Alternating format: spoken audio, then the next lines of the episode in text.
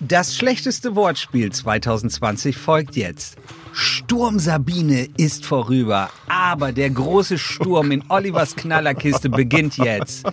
Der Chef der Polizei, der Herr Stürmer, ist bei uns. Ein Special Special, das Special der Specials von Olivers Knallerkiste beginnt genau jetzt.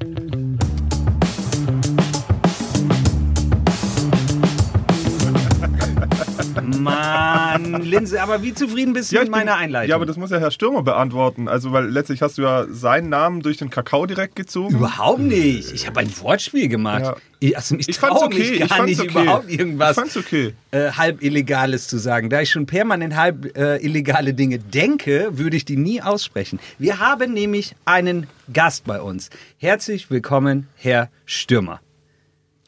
Sie dürfen jetzt sprechen. Ja, vielen Dank für die Einladung.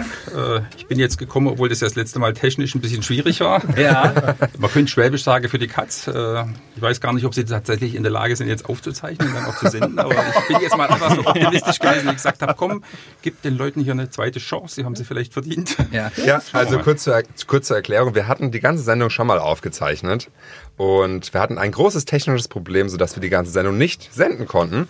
Aber da Herr Stürmer uns gnädig gestimmt ist, ist er jetzt nochmal da. Er ist der Mann der zweiten Chance. ja. Ja. Der Mann, der immer eine zweite Chance gibt. Das ist wirklich gut. Ich habe jetzt schon Angst, weil ich weiß, der Herr Stürmer ist ein harter Brocken. Und wir haben ja auch sozusagen die volle Macht des Gesetzes jetzt vor uns äh, liegen. Aber ich weiß auch, Herr Stürmer hat viel zu erzählen, viel spannende Dinge. Aber wir haben gerade schon mal gefrotzelt und ich würde gleich sagen, am Anfang der Sendung, Oliver sollte dingfest gemacht werden. Haben wir Handschellen im Raum? Warum? Also wir haben, Haben wir Handschellen? Warum? wir haben Handschellen im Raum und Dürfen wir äh, die klimpern hören? Ja, also das ist hier einmal dieses, dieses wenn dieses Ratschen gehört wird, äh, dann geht's letzten Endes, Da- äh, das, da geht man ja mit uns als Darf ich Staat die anfassen? eine sehr enge Bindung ein. Und ich würde Oh, vorschlagen, dass ganz wir schön schwer. Oliver gleich zu Anfang der Sendung ähm, mal an seinen Stuhl fesseln. Ist das möglich? Es hat Warum? nämlich, ich Lukas, sage kannst dir warum. begründen? Ja, ich sage dir warum, weil du dann einen Unterschied ähm, wissen wirst, den du letzte Woche nicht wusstest und Herr Stürmer wird das erklären. So, ähm, die Herr Hamburger- Stürmer, die Hamburger Hand- Sie oder die Ihre. Kollegin, wer macht den Ding fest? Ja, aber gibt es denn auch einen Schlüssel? Das wäre jetzt an der Stelle dann doch meine Frage. es gibt einen Schlüssel. Okay. Es, Also uns wird zugenickt, es gibt einen Schlüssel, Der gegebenenfalls. Herr Stürmer grinst aber wieder so diabolisch. Ja, also wir brauchen natürlich noch einen kurzen Grund. Äh, Ich wäre ja ein schlechter Polizist, wenn ich nicht irgendeinen Anfangsverdacht generieren würde.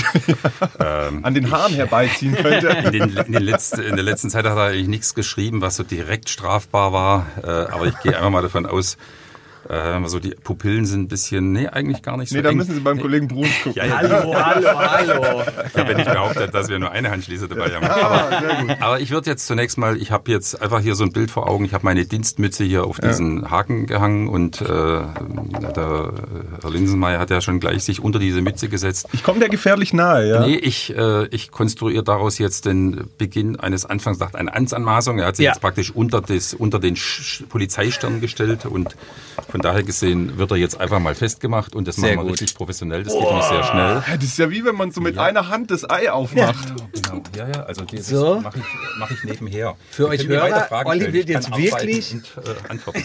Oliver kann sich jetzt nicht mehr bewegen. Ja, das freut euch, ne? Komm, die Symbiose zwischen Redakteur und Stuhl ist eingeleitet. Herr Stürmer, darf ich Spannend, sagen, ganz spannend wird es, wenn er jetzt auf die Toilette muss, wie er das dann hinkriegt. Ja, aber Sie haben ja noch relativ dauert viel halt. Spiel gelassen. Also Sie sind Ja, ja, aber noch sehr rauskommst du freundlich. trotzdem nicht, oder? Aber es trotzdem tut es jetzt nicht weh oder so. Also Stimmt, das kann sich aber noch ändern. Wenn die Frage blöd wird, Ja. ich noch ein bisschen sind die zu. denn desinfiziert? Das ist ja eigentlich die wichtigste Frage aktuell.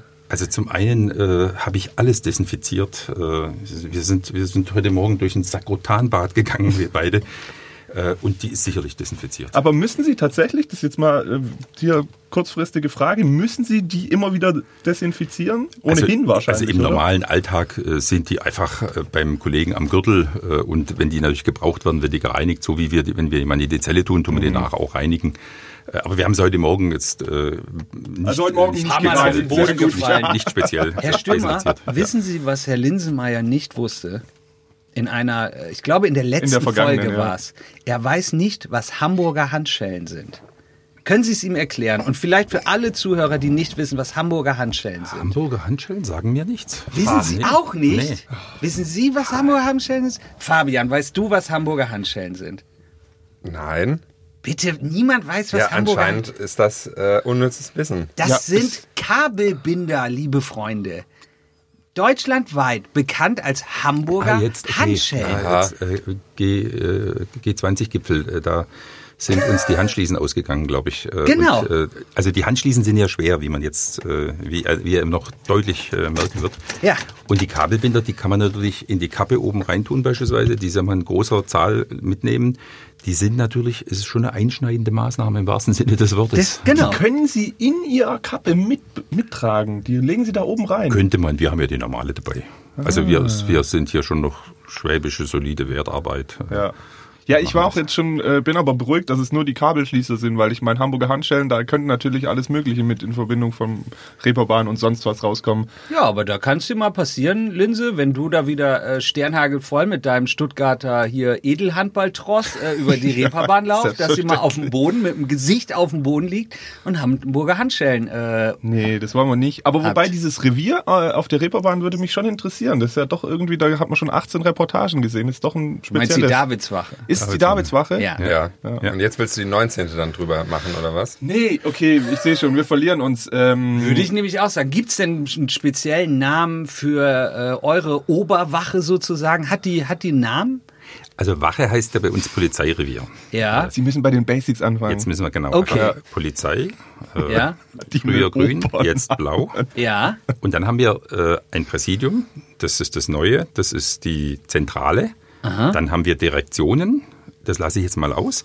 Und dann, aber das, was bei uns so, wo, wo der Bürger hingeht, das sind die Polizeireviere. Wir haben ja hier in Ravensburg eins, das hat ja eine traurige Berühmtheit erlangt. Warum? Marodestes Dienstgebäude des Landes Oh, seit äh, über zehn Jahren. Ja, wir, über den Schandpreis haben wir uns jetzt nicht so gefreut. Aber auch da, gute Nachricht äh, ist, das äh, wird gerade saniert und das werden wir noch wahrscheinlich vor dem Routenfest oder vielleicht auch nach dem Routenfest wird es, äh, wird es Zum modernsten Polizeirevier. nee, nee, das wird erstmal saniert, das wird erstmal so die groben Sachen gemacht. Aber, aber Also, zurück, das, also es gibt dann wieder fließend Wasser und so. Ja, diesen Wasser hatten wir schon, aber halt im Keller von den Wänden. Äh, also, war, halt nicht, war halt nicht warm. War zu feucht, deswegen haben die immer in den Weingarten getrocknet. Also Schimmel, Ratten, Einfachverglasung, ja, da- das war schon ein trauriger Zustand, aber der gehört der Vergangenheit an. Aber ich will mal sagen, die Leute sagen immer äh, die Wache, die Polizeiwache. Ja. Äh, Den Begriff haben wir eigentlich gar nicht. Wir sind ja immer wach, egal vom Gebäude äh, und äh, Wache. Das, wir nennen das Polizeirevier und Polizeirevier heißt 24 Stunden rund um die Uhr ist jemand da. Und dann haben wir Polizeiposten. Das sind diejenigen, da haben wir 19 insgesamt und die sind die, die kleineren Dienststellen, die auf den, in den Gemeinden sind, zum Beispiel in Vogt, in Altshausen, in den, in den Orten, so in der Fläche. Und die machen morgens auf und abends in der Regel zu. Also die haben nicht rund um die Uhr Betrieb. Und Revier ist also das, was man bei Wache ist bei uns, den benutzen deshalb den Begriff nicht, weil wir nicht, äh, weil wir einen Polizeiposten haben, der ist tagsüber besetzt und Revier rund um die Uhr. Das ist der Unterschied. Wie viele, wie viele Reviere gibt es im Landkreis und dann auch im Verbreitungsgebiet des Ja. Polizeipräsidiums? Also im Präsidium selber haben wir acht Polizeireviere. Die sind vier im Landkreis Ravensburg, zwei in, äh, im Bodenseekreis und zwei in Sigmar, im Landkreis Sigmaringen. Und Polizeiposten haben wir 19. Aber gibt's irgendeinen speziellen Namen irgendwie, äh, sowas wie die Davidswache halt? Also gibt's das so, äh, Also, also ja, die Davidswache, äh, das ist ja, das ist ja ein Hamburger, das berühmteste Revier im Grunde genommen, ich glaube so Deutschlands. Ich bin da auch schon, äh, Ja. wo ich in Hamburg war, davor gestanden, habe da mal ein Bildchen gemacht. Das ist einfach, da stehen ja, das sind ja mal fast Führungen. Äh, Also wir haben ja, wir haben ja so ein herausragendes Revier nicht. Wir haben früher, wo es noch kein Führungs- und Lagezentrum gab, da haben wir äh, zu den zu den Zentralrevieren äh, da haben wir zum Beispiel Leitrevier gesagt. In Ravensburg das Leitrevier, weil das war von den ganzen, von den vier Revieren hier war das, das halt äh, den Hut aufgehabt hat, die so Zentralstellenfunktion noch Ja. gehabt haben. Aber zwischenzeitlich nennen wir alle Reviere und die haben auch keinen Spitznamen oder sowas, sondern ich habe einen Vorschlag für Weingarten. oh, jetzt wird schwierig. Er ist schon Ah, ist super leicht. Er Trockenlager. er, tut, er tut den Linse wieder dissen hier. ne? Äh, äh, ich, will- wissen Sie, warum wir es Trockenlager nennen? Er, nicht wir, er. Ah, Mist. gut, Plural falsch, Einzahl. Bruns sagt, Vorschlag Trockenrevier. Ähm, ähm, würde mich nämlich interessieren, wir hatten mal eine Geschichte hier, ähm, da wurde ein junger Mann erwischt, dass er, was in Ravensburg oder in Weingarten, ich weiß es nicht mehr. Es wird in Weingarten gewesen sein oder im Poli Verbreitungsgebiet des Polizeireviers Weingarten. Genau, so. Das sich ja bis nach Bad Waldsee streckt. Ähm, und da hatte man einen jungen Mann erwischt, der hatte ein paar Pflanzen Marihuana in seinem äh, Schränkchen. Und der wurde erwischt und ich habe mich in dieser Sendung furchtbar beömmelt, weil ich äh, mitbekommen habe, dass ja, um sozusagen zu messen, also das Strafmaß für diesen jungen Mann, es nicht zählt, dass er diese Pflanzen hat, sondern ähm, man brauchte sozusagen die getrocknete Menge. Das heißt, ich habe erfahren, dass ihr als Polizei dieses Marihuana trocknen musstet. Und wir haben uns auch gefragt, wie macht ihr das wohl? Habt ihr einen Föhn? Habt ihr so einen Dry-Automat? Hängt ihr das ähm, äh, in der Bühne irgendwie auf? Ähm, macht ihr eine große Session und verbraucht es? Ähm, wie funktioniert das?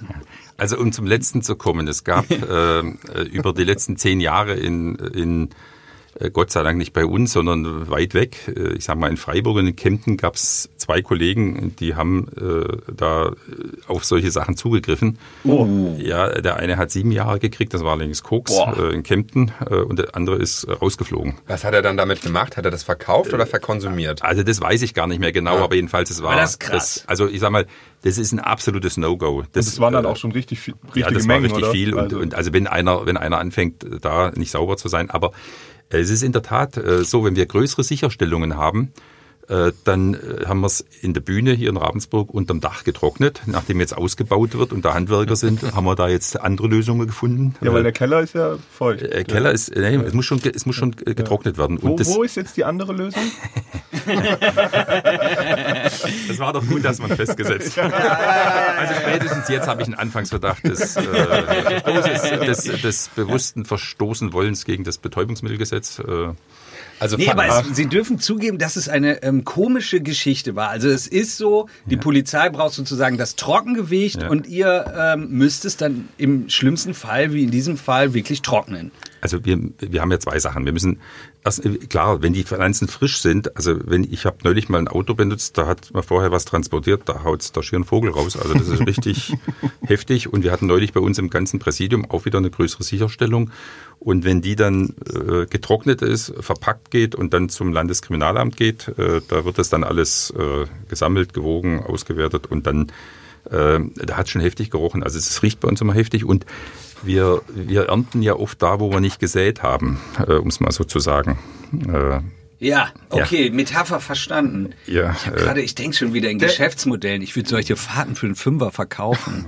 Der Stürmer hat einen Zettel ausgepackt. Aber, aber jetzt, und jetzt habe ich hier zum Beispiel über 25 Kilogramm Marihuana sichergestellt. Bitte? Fünf Kilogramm? Ja, ja, ja. Das, äh, äh, wir haben ja das letzte Mal so über Freigabe gesprochen und so äh, ja. äh, Joke und Locker und so. Ja. Äh, da wird richtig versucht, richtig viel Geld mitzuverdienen, wird auch gemacht und es wird professionell betrieben. Indoor-Grauanlagen, da kauft man sich äh, da tut man sich Keller herrichten mit Beleuchtung, mit Bewässerung, mit Temperatur.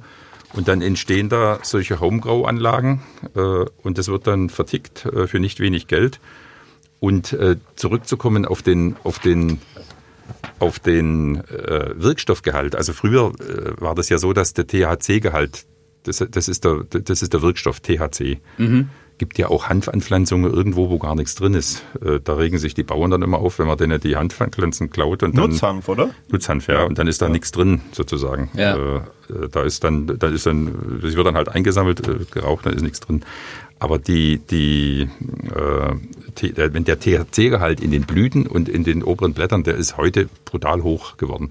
Das ist früher, äh, das war früher nicht so. Und ich weiß, da könnte mir jetzt möglicherweise unterschiedliche Auffassung sein. Äh, aber aber äh, wir, haben, wir haben ein Problem. Die, die früh anfangen zu kiffen, intensiv kiffen, die sind, das weiß ich aus der Hilfslandschaft, äh, die, die sind, die kiffen sich Hirn raus. Die sind dann irgendwann wirklich blöd. Und wenn einer heroinabhängig ist und der kriegt die Kurve, der ist, der kann wieder relativ gut äh, integriert werden, wenn er die Sucht überwindet. Aber bei, aber wer mit äh, 14, 15 anfängt zu kiffen, das jeden Tag macht und das in hoher Dosis, der ist mit 20 einfach doof und der bleibt doof. Da ist nicht viel zu machen. Deshalb so ganz ungefährlich ist das Ganze nicht. Wo, das wo, wo? glaube ich auch nicht. Und wenn sich jemand das Hirn raussäuft mit 14, ist er wahrscheinlich auch ziemlich matsch. Äh, defini definitiv auch. Kann sein, dass es ein bisschen länger braucht. Ich möchte jetzt auch nicht äh, Alkohol gegen, gegen mhm. äh, Marihuana. Wir sind ein Volk von Brauern und Winzern und das ist hier weit verbreitet. Das, die Sauferei ist ist äh, Gesellschafts irgendwie zu unserer Kultur. Ja, ne? ja, ja, ist, ist schon so, will ich ja gar nicht bestreiten. Ich glaube bloß, dass wenn wir ein zweites Fass aufmachen, passt jetzt, passt jetzt mhm. auch nicht ganz. Ja. Also einen zweiten Beutel. Äh, ja, einen zweiten Beutel. Oder einen zweiten Rauch. Ja, das, ja. So, du, du, kaufst immer nur äh, Wein in Tetrapack, ne? Genau, ja, ja, ja, wie, wie, er, er, denkt schon an seine Freiheit hier. Nein, aber ich muss ja auch hier ein bisschen, wenn Lukas sich so zurückhält, also ich kann ja an der Stelle sagen, wir haben schon mal über das Thema ein bisschen gesprochen. Mhm. In dieser Folge, die leider technisch nicht funktioniert hat. Da war Lukas sehr forsch, ja, was dieses Thema auch um Legalisierung und so anging. Und da hat Herr Stürmer relativ schnell ihn in den Blick genommen. Diese Rolle nimmt Lukas jetzt leider nicht ein, ja. Und da ich ja sowieso schon angekettet bin, habe ich gesagt, ich frage wenigstens mal nach. Oder ich muss eben Lukas ein bisschen anstupsen ja, mit seiner wisst, grünen Mütze. Hallo, glaubt ihr, ich bin doof? Ich sehe doch die zwei Typen, die da seit dem letzten Interview ständig Fotos vor meinem Haus von mir machen. ich bin ja nicht doof. Und dass ständig hier der gleiche Golf 6 hinter mir herfährt, äh, ähm, um diesen kleinen hier äh, Wilhelmsdorfer Rüpel zu beobachten, das habe ich doch gemerkt. Nee, ich stehe auf Herrn Stürmers äh, Liste. Ja. Das weiß ich. Und deswegen halte ich mich jetzt nur zurück. Ich probiere aber, das Thema zu wechseln. Nein, ich möchte noch zwei, zwei Sachen. Du willst noch was zu Marihuana ja, Nein, einerseits, okay. ähm, ich meine, er hat ja dieses Thema Legalisierung angesprochen. Ja. Demnach können wir es wahrscheinlich abkürzen. Herr Stürmer hält relativ wenig wahrscheinlich von der Legalisierung von Cannabis demnach. Also Vielleicht nochmal das äh, ein bisschen den theoretischen Überbau. Äh, die Strafverfolgung im Bereich des Betäubungsmittelrechts hat ja drei Ziele. Das eine ist, dass man versuchen will, dass das Zeug nicht überall zu kaufen ist, dass, dass man also dass man da nicht jeden Tag drüber stolpert. Faktisch ist es aber so, dass es die Verfügbarkeit mittlerweile so hoch ist, dass es dass die Eindämmung nicht so wirklich klappt. Also das muss man einfach mal konstatieren. Das ist nicht wirklich gut. Wenn es gelingen, gelingen würde, das, äh, die, dieses Jugendschutzproblem zu, zu überwinden, dann, dann wäre ein wesentlicher Teil äh, hilfreich. Mhm. Äh, durch die Strafbarkeit und durch die Nichtverfügbarkeit entstehen aber auch Risiken. Also ich, ich sage, wenn man das jetzt auch noch in großem und wenn man in dem Moment, wo man es freigibt, hat man zunächst mal einen deutlichen Anstieg nochmal und der ist nicht gut. Äh, mhm. Und ich möchte jetzt auch nicht Alkohol verharmlose. Äh, das haben wir. Äh, und natürlich ist, gibt's bedenkliche Konsumformen, es gibt unbedenkliche Konsumformen, aber ich will auch ein bisschen vielleicht vom Gras weg oder von Marihuana weg. Äh, was wir im Moment, äh, was heißt schon im Moment, eine ganze Weile schon haben, das sind diese neuen psychoaktiven Substanzen, das sind so ja. Kräuter, das, das wird vertickt übers Internet. Das Legal sind total, Highs, Legal Highs, genau wir nennen es jetzt nur noch neue psychoaktive Substanzen, weil legal und high heißt ja legal mhm. und high, das ist eher noch ein bisschen, das ist ja interessant. Ja, kann und, man auch einfach schneller bei ja, WhatsApp schreiben. Ja, und man hat, ja, man hat aber, Mann, wer macht denn sowas bei uns? Die zweite Handschließe bitte. also und, und, und was, was uns die Rotkreuzler sagen, die haben immer wieder Einsätze, wo die die Leute, mhm. wo es dann um Atemstillstand geht, wo das, also wo es wirklich, äh, und wir hatten zurückliegend immer wieder auch äh, einfach, und man hat ja keine Ahnung, was da für ein Scheiß drin ist. Man mhm. weiß es einfach nicht. Dann, dann ist ein Versuchskaninchen. Und für die Angehörigen ist es nicht so lustig, wenn man dann seinen Sohnemann oder seine Tochter auf der Intensiv abholen kann. Und also deshalb sage ich mal, äh, da gibt es ganz gefährliche Situationen, die, vor denen mhm. unsere Aufgabe ist, mitzuwarnen. Also wer Legal Highs nicht kennt, wer wem das kein Begriff ist, sind letztlich äh, keine pflanzlichen Substanzen, korrigieren Sie, wenn ich falsch liege, sondern es sind letztlich chemische Substanzen, die im Labor zusammengepanscht werden ähm, und die Bundesregierung bzw. der Gesetzgeber kommt eben nicht hinterher, sie zu verbieten. Sobald man einen Wirkstoff verbietet, haben die schon einen neuen entwickelt ja. und deswegen sind die letztlich immer frei verkäuflich auf dem Markt im Internet äh, zu, stehen zur Verfügung, sind aber extrem gefährlich. Deswegen, liebe Leute, die ihr hört, alle Finger davon lassen. Mich hätte jetzt noch interessiert, auch zur Abschreckung, was kriegt jemand, der 25 Kilo äh, irgendwie äh, da angebaut hat? Also äh, im, nach Betäubungsmittelgesetz ist es ja so, wenn einer eine Kleinmenge dabei hat zum Eigenkonsum, äh, äh, dann wird das erste Mal das äh, häufig noch eingestellt beim zweiten Mal nicht mehr. Äh, wenn man, dann gibt es den Begriff der nicht geringen Menge. Das heißt, der hat schon ein bisschen was da, das braucht man dann vielleicht nicht nur für sich. Wer 25, äh, wer, wer so eine Anlage anbaut, der ist unter die professionellen Hersteller gegangen. Und äh, so viel kann er sein ganzes Leben nicht rauchen. Und das heißt, der vertickt es, der verkauft es, der verdient daran. Und dann haben wir gewerbsmäßigen Betäubungsmittelhandel, da sind wir schnell auch mehrjährig. Ja, also das ist, äh, das ist kein Spaß. Und da wird auch unglaublich viel Kohle mit verdient und da geht man nicht, da geht das äh, mit dem Leid anderer Leute und da wird schon, also das können schnell mehrere Freiheitsstrafen sein. Mhm. Ja, das ist krass. Ja. Aber ich, ähm, für die lieben Hörer, die ähm, diese Sendung nicht jederzeit ähm, hören, es geht in diesem epischen Duell zwischen Fabian Bingheimer und mir gegen den Redakteur Oliver Linsmeier. Das heißt, wir sind sozusagen das nicht seriöse Spektrum, ähm, das gegen Oliver Linsmeier antritt. Deswegen möchte ich eine hochseriöse Frage vom Marihuana zum Alkohol schlagen. Wie viel Promille darf man haben, wenn man ein Pferd reitet?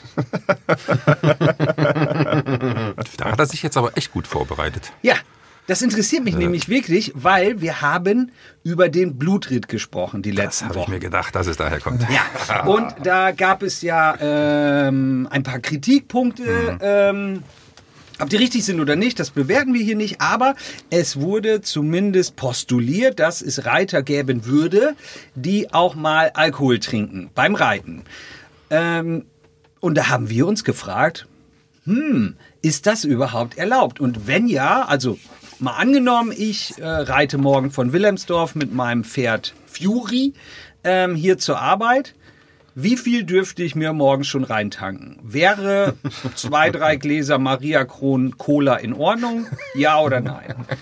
Weil sonst würde ich wieder mit dem Auto fahren.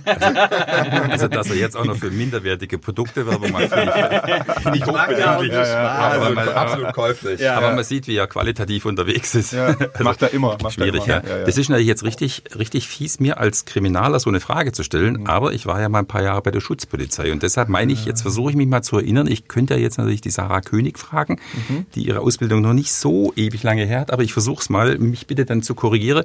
Zunächst mal ist es so nach der Straßenverkehrsordnung und nach der Straßenverkehrszulassungsordnung ist es so, dass man am Verkehr nur teilnehmen darf, wenn man nicht sich und andere gefährdet. Und jetzt äh, ist die Frage, ist ein Pferd ein Fahrzeug? Das würde ich verneinen. Weil ein Fahrzeug ist ein Gegenstand, der entweder motorisiert oder nicht motorisiert, wie ein Fahrrad ist. Äh, beim Fahrrad gibt's äh, gibt's eine Promillgrenze, eine Alkoholpromillgrenze. Die liegt wo? Äh, die liegt bei also früher lag sie bei 1,6 und war irrsinnig hoch, wo ich gedacht habe, wer mit 1,6 noch fahren kann, der ist mhm. weniger ein fahrender, ein, ein, trinkender Fahrer, sondern eher ein fahrender Trinker. Da haben wir uns schon relativ das oft ist, drüber ausgetauscht das, ja, das, also das, Sendung das, über diese 1,6. Ja, ja, also das ist, äh, weil mit 1,6 äh, noch Fahrrad fahren. Und Fahrradfahren heißt ja, heißt ja ein bisschen Gleichgewicht halten. Ja. Ich kann mir das nur so vorstellen, dass die obergerichtliche Rechtsprechung gesagt hat, wer mit dem Fahrrad unterwegs ist, gefährdet zunächst mal zu 90 Prozent sich selbst. Wer mit dem Auto unterwegs ist, gefährdet zu 90 Prozent. Jetzt die Prozentzahl ist jetzt aus der Hüfte geschossen, mhm. aber der gefährdet viele andere, weil er mit ja. einer Tonne unterwegs ist und dann irgendwie jemand umfährt, umnietet, platt macht und tötet am Ende, ja. auch wenn es blöd läuft. Aber zurück zur Frage. Das Pferd ist äh, nach BGB 90 eine Sache äh, und damit nicht ein Fahr also ein, äh, jedenfalls kein Fahrzeug, es ist eine Sache, worüber sich die Tierschützer natürlich aufregen, denn im Tierschutzgesetz äh, heißt nach Paragraph 4 des Tierschutzgesetzes, ich fange jetzt an, nur noch Paragraphe zu zitieren. Nach Paragraph 4 des Tierschutzgesetzes darf man äh, Tieren ohne vernünftigen Grund kein Leid zufügen. Äh, und äh, jetzt konkret auf die Frage von Maria Krohn, naja, da habe ich schon alles zu gesagt, äh, aber äh, ist meine, äh, ist, wenn, wenn der Fall jetzt tatsächlich eintreten würde, dass wir einen besoffenen Reiter hätten, ja. dann wäre zunächst mal zu fragen, hat er am öffentlichen Verkehrsraum teilgenommen? Weil wenn der Herr Bruns jetzt gesetzt äh, Landbesitzer wäre und über seinen Acker reitet, ja, das wäre erlaubt, dann, das ist ja dann klar. kann er runterfallen, ja. das ist dann blöd für ihn, aber es wäre nicht strafbar. Das heißt, wir müssten auch noch öffentlichen Verkehrsraum haben. Öffentlichen schon Verkehrsraum. so- ich würd Die nächste halbe Stunde würde ich jetzt mich gerne über den öffentlichen Verkehrsraum auslassen. Herr, Herr Stürmer, um es abzukürzen, hat keine Ahnung. Ich muss es an der Stelle. Der Paragraphenreiter hat keine Ahnung. Ja, in der Schule war das übrigens, ich habe das auch immer so gemacht. Herr Stürmer, Kompliment, wenn meine Lehrerin mich gefragt hat, habe ich auch erstmal über alles Mögliche schwadroniert, ähm, um das am Ende irgendwo so ganz nebulos Das fallen zu Problem lassen. ist, Sie wissen es nicht, Mein stimmt's? Problem seit 40 Jahren, ich werde unterschätzt. Deswegen sind Sie jetzt Polizeipräsident. Also Und, wie viel äh, Promille darf man haben? Und äh, jetzt ganz konkret auf die Frage, wenn Sie besoffen auf dem Pferd sitzen, dann sind Sie eine Gefahr. Okay. Äh, und dann wird die Polizei Sie von diesem Pferd holen. Äh, wenn sie das mitkriegt. Äh, und dazu müsste es aber, und das heißt Beweisanzeichen geben. Jetzt ist es kein, kein Witz.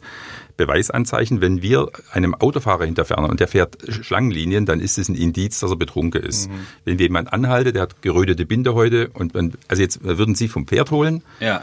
Äh, dazu müsste man aber, kein Mensch wird sie morgens kontrollieren, wenn sie von, äh, von äh, Wilhelmsdorf? Wilhelmsdorf hier, hierher reiten, sage ich mal. Weil, weil, Ja, ja, normal. Äh, wenn- Also da, da haben wir andere Sachen zu tun. Genau. Jetzt machen wir das, jetzt sind wir nicht aufmerksam für den Fall. Ja. Aber, Bruns hoch zu Ja, und was, was kann man denn jetzt mit Blutritt machen? aber jetzt, ich komme gleich noch auf den Blutritt, äh, zu, zu der Frage,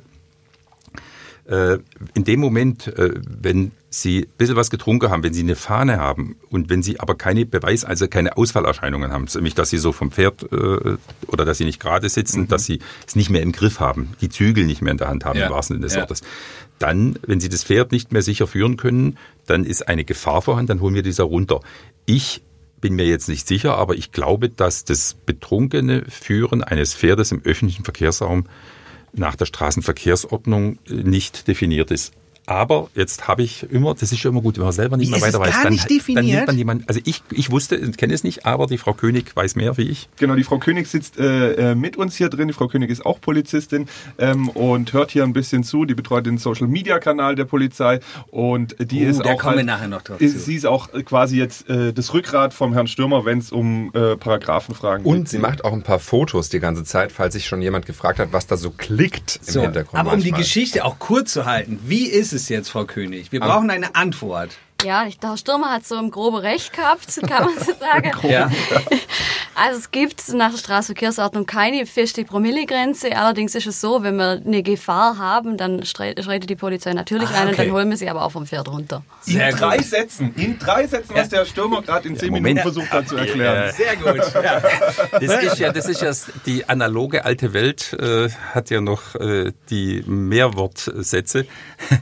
Aber äh, die Frage, ich habe ja seine Frage auch darauf bezogen, äh, ist er dann strafbar? Und das glaube ich, dass er das nicht ist. Okay. Das möchte ich jetzt aber nicht sagen, weil sonst machen das vielleicht Menschen äh, und dann ist es auch blöd. Ja. Ja. Ich hätte Sie jetzt sonst auch gefragt, äh, dass es ja auch nur ein PS ist, ähm, aber das, äh, bei den Ausschweifungen lasse ich das lieber sein, genauso wie ob man jetzt dann auch äh, quasi unter Drogeneinfluss auf einem Pferd reiten dürfte, aber da will ich Sie nicht weiter in Bredouille Nein, bringen. nein, bei Drogen ist ganz einfach. Die, die, da ist der Konsum, äh, da ist der, der, der Erwerb, der Besitz äh, illegal äh, und dem Konsum geht in der Regel der Erwerb voraus und dann äh, sind sie dran. Das stimmt, aber die Teilnahme am Verkehr, also ob es halt wieder auch ein Verkehrsdelikt wäre. Nein, das wäre es äh, nach meiner Kenntnis nicht. Linse, wir sprechen jetzt schon seit einer halben Stunde nur über Marihuana und Alkohol. Ich finde, das wird Herrn Stürmer nicht gerecht. Du hast vollkommen recht. Wir sollen Ich- ihn endlich mal vorstellen. Genau, ich würde vorschlagen, damit wir vieles des Unseriösen abgearbeitet haben, spielen wir jetzt noch mein Quiz. Das geht schnell. Dann gibt es Werbung und dann würde ich gerne ein bisschen mehr über Herrn Stürmer erfahren. Ist das für dich und für Sie, Herr Stürmer, in Ordnung? Wenn wir noch zum Blutritt kommen, ja. Abgemacht. Unbedingt. Und ich habe noch eins, das passt einfach jetzt kurz rein. Ja. Ich habe mir die aktuelle, Sie haben doch die Verkehrsunfallstatistik jetzt jüngst vorgestellt und ich habe nur mal kurz reingeschaut und da steht auf jeden Fall für den Landkreis Ravensburg drin, dass, ähm, dass es da doch signifikante Änderungen gab, wovon man raus jetzt polemisch gesprochen schließen könnte, dass immer mehr im Landkreis Ravensburg besoffen Auto fahren. Das wird so viel, also es fahren sich, wir haben ein hohes Dunkelfeld und äh, das ist auch eine Frage der Kontrollintensität. Das heißt, Sie haben einfach im Landkreis Ravensburg mehr als im Bodenseekreis und in Sigmaringen kontrolliert oder warum sind die Zahlen im Landkreis Ravensburg deutlich höher? Also mir ist es auch aufgefallen, ich möchte jetzt meine Ravensburger Heimat nicht unter den Generalverdacht stellen. Ich behaupte jetzt einfach, unsere Ravensburger Kollegen waren einen Ticken fixer. Das heißt, die Polizisten in Ravensburg machen einen besseren Job. Ja, statistisch aber schon äh, erklärt, dass natürlich sich Statistiken Ja, ja, äh, ja anhand immer der so. Fallbeispiele äh, verändern. Das ist klar. Ne? N gleich größer und so, Olli. Ja, mit kurz kommt er auch nicht zurecht, gell? Nee. Nee, nee, nee. nee. Da ist eher der Lukas für verantwortlich. Deswegen übergebe ich jetzt an ihn. Das große Polizeiquiz. also starten wir das große und unseriöse Polizeiquiz. Herr Stümmer, Es- ich würde Ihnen gerne noch ein Wasser einschenken, aber ich habe keine Hand frei. Also Sie, falls, Sie, falls Sie noch Nachschub brauchen, Sie bedienen sich einfach Äh, selber. Ja? Mittlerweile, du hast auch schon so Abdrücke auf dem Handgelenk. Ja. Fängt es an, weh zu tun? Ja. Das freut uns gut. total. Das finde ich gut. Also, ich, ich konnte da jetzt einfach, also äh, er hat ja noch Wasser, er kriegt noch ein bisschen Brot und Ja, dann hat er ich schon wollte so ja auch nur ein guter. Gastgeber sein. Ich wollte ja Ihnen. Also Sie bedienen sich einfach selbst. Schmier dir da so ein bisschen hier von unserem Handdesinfektionsmittel hin, dann flutscht das Nein, das besser. brauchen wir ja noch für, für äh, später, wenn es Okay. dann ernst wird. Flavor in Kaffee. Linse, Also. Linse ist schon bei Wasser und Brot. Das Ja, so muss das nämlich auch. So sieht es Jetzt aus. kommen wir zu meinen wirklich super, mega gut recherchierten Polizeifragen. Es geht leicht los, es wird super schwierig. Ich bin mir sicher, Sie werden ähm, die Hilfe Ihrer Kollegin noch brauchen. Aber fangen wir leicht an. Wer ist Deutschlands berühmtester Polizeisohn? A. Oliver Welke, B. Serdar Samuncu, C. Jan Böhmermann oder D. Kai Pflaume? Böhmermann, äh, sein Vater ist Polizist. Sehr gut. Ein Punkt für Sie. C. Jan Böhmermann war richtig. Nummer zwei. Das Wort Polizei kommt aus dem Italienischen und bedeutet kleines Vergehen. B. Aus dem Französischen und bedeutet wachendes Auge. Aus dem Deutschen C und bedeutet Wacht. Oder D. Aus dem Altgriechischen so viel wie Staatsverwaltung. D, Altgriechisch. Mann, ich dachte hätte- ich vielleicht hätte mit ich hätte dem mir- Deutschen könnte ich sie so ein hätte mir bisschen. gewünscht, dass es Französisch ist. Das wäre auch gut gewesen. ja, ne? Wachendes Ja, Auge aber wäre top. ist altgriechisch. Ja. Verdammt. Ähm, oh, sehr gute Frage. Ähm, Hast du Er dir- lobt sich, er lobt sich permanent. nee, nee, nee, die Frage ist wirklich Oh, sehr gut. das ist aber eine gute Frage. Ja, Wer hat sich die denn ausgedacht? Trotz, äh, obwohl sie von ihm kommt. Ja, und obwohl die Antwortmöglichkeiten bei den vorangegangenen zwei Fragen so schlecht waren, also die zusätzlichen. Ja, das wird jetzt richtig schlecht. Welche Dinge sollte ein Polizist immer dabei haben? A. Desinfektionsspray. B. Eine Packung Barilla-Nudeln. C. Ein 30er Pack Toilettenpapier. Oder D. Ein paar Hamburger Handschellen. Also er kommt ohne alles aus, er soll seine Waffe dabei haben. Na gut. Das mit den Nudeln, das ist ja schon... Also Punkt für niemand. Ja, Ja. nein, Abzug, an an der Stelle würde man eigentlich einen Punkt Abzug für Lukas machen für die Frage. Das ist eine super Vor allem Frage. nachdem, Es steht eigentlich draußen ein Pferd, also so wie der Eindruck macht. Waren das nicht nur zweimal? ja, ja, und, also wirklich. und das, obwohl wir morgens gemacht haben. Also. So, jetzt eine tricky Frage. Wann wurde so Pi mal Daumen grün zu blau? 2009 in Sachsen, 1999 in Niedersachsen, 1991 in Berlin oder 2002 in Hamburg? Hamburg, das ist das einzige Vermächtnis vom Roland Schill, der ansonsten eine schillernde Figur war. Äh, ah, das ist der Innensenator Ja. gewesen, der Ja, der ganz groß in Brasilien. ist. Ja, ja, ja. der, der, sich, äh, der sich dann auch erblödet hat, in, in irgendeine so eine Show zu gehen. Wie heißt denn das Ding, wo man im Hilfe holt mich. Ah, im Hilfe- Dschungel, war der im Dschungel? Ja, ja, ja, ja, ja. Den hätte man da besser gelassen. Ja. Also, aber im Ernst, Aber der, es war so, ne? der hat- der- 2002 der hat- in Hamburg wurde Der hat nichts äh, gebacken gekriegt. grün zu blau. Außer, dass er die blauen Uniformen gemacht hat. Äh, Und wobei ich auch sagen muss, äh, ich habe das damals für völlig erst, äh, also ich würde nicht sagen Gaga, das wäre ja viel zu wenig staatstragend. Ich habe das für ähm, fragwürdig gehalten, ob das Wichtigste ist, die Form, der, die Farbe der Uniform umzustellen. Aber ich muss sagen, wenn man international guckt, sind fast alle blau. Und da waren wir mit unserem Grün schon Alleinstellungsmerkmal und unsere Kartoffelsackhose und dieses Jägergrün. Das war schon eine Kombination, wenn man international unterwegs ist, da fällt man auf. Also das ist schon. Aber das war Ronald Schill und, äh, und das hat ja relativ lang gedauert, bis es vom Süden runtergekommen ist. Und warum hat man das nochmal gemacht? Für den, so wie ich es gelesen habe, genau so, wie Herr Stürmer es wirklich erklärt, um im internationalen Vergleich, also Frankreich, Italien und so weiter, einheitlich aufzutreten, unter anderem. Stylischer. Es hat nichts Also damit Sie zu tun, wissen dass man, dass man irgendwie mehr Autorität ausstrahlen wollte, weil Sie haben ja gerade den, den vormaligen Kleidungsstil beschrieben, gerade mit der Hose, der jetzt vielleicht nicht so Also der vormalige war, also wobei in äh, Modefragen möchte ich vielleicht eher der Frau Königs, weil also da ich bin da, ich habe da keine Ahnung von, aber, aber aber im Ernst der große Vorteil war, als es etwa 2008 oder 2009 ist es hier gekommen, hierher gekommen und der Qualitätssprung, den wir damit hatten, der war richtig gut. Äh, weil die Uniformen vorher waren in einer schlechteren Qualität und weniger praktisch. Nee, das sieht auch schick aus, was sie Äh, da anhaben. immer. ja, das- auch die Krawatte finde ich richtig gut. Ja, ja, also das Blaue sieht Krawatte. schon, und das versteckt auch ein bisschen die Problemzone. Nee, also die Qualität ist wirklich gut. Da, da, das, das, ist eigentlich, das ist der eigentliche Gewinn. Ah, Ich dachte, dass Sie an der Frage äh, stolpern. Kommen wir aber zu Frage 5. Welcher Tatortstar wohnt hier ganz in der Nähe? A. Alberich aus Wangen, B. Borowski aus Berg, Christine C. Ursprung. Faber aus Weingarten oder D. Ballauf aus Blitzenreute. Das ist ja nett. Also die. Christine Urspruch ist das und die wohnt in einem Ort, den ich jetzt hier nicht nenne, aber im Landkreis Ravensburg. Ah, okay. Aber Nicht Faber aus. Weingarten hätte ich gut gefunden. Ja, das ist total Also, gut, ne? Der ist echt eigentlich der, der Beste, oder? Also Faber mag ich Ja, wirklich ist gerne. Dortmund, ne? Ja, Dortmund. Er hat einen Hang zu psychisch auffällige äh, Amtsträger. zum Ja, ja, ja, Zum ja, Glück ja. ist er noch mag ich sie doch angekettet. so gerne. Oh, okay, okay. Jetzt wird's aber Jetzt, jetzt werde ich aber auch ganz stark Jetzt, überschätzt. jetzt wird's wirklich, jetzt wird's, die nächsten zwei werden schwer. Ich war nämlich bei der nicht ausgestrahlten Folge viel zu einfach. Jetzt kommen zwei schwere. Welcher Kommissar ist kein Hörspielkommissar? A. Kommissar Reynolds. B. Kommissar Glöckner. C. Kommissar Timmy.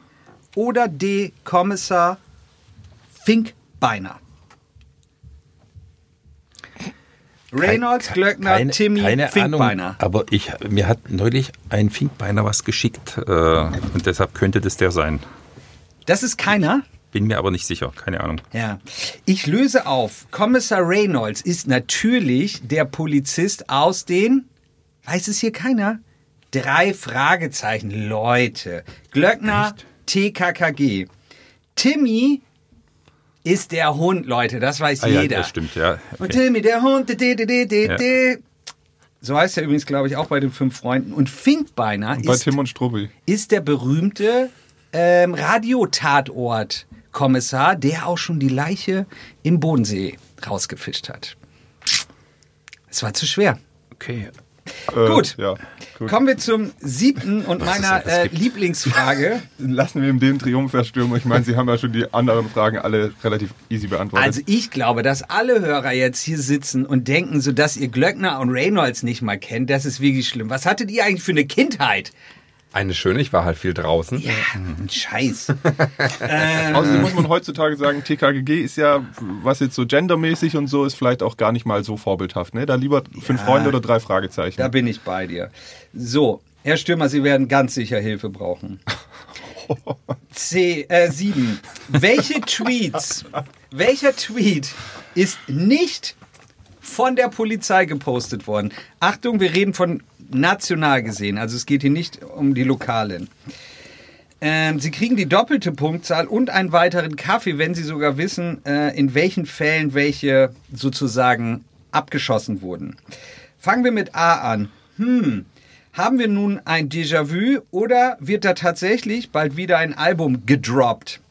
Als Fanboys müssen wir diese beleidigende Agro-Ansage natürlich trotzdem zur strafrechtlichen Prüfung weiterleiten. Das war A. B. Ziehen Sie, das ist mein Liebling, B. Ziehen Sie erstmal bitte den Trollkragenpullover aus. Danke. C.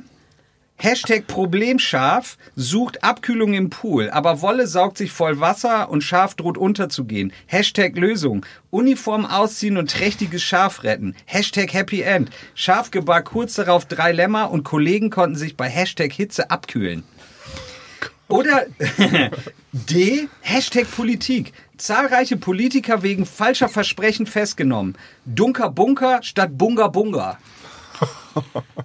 welches der vier ist richtig, welches falsch?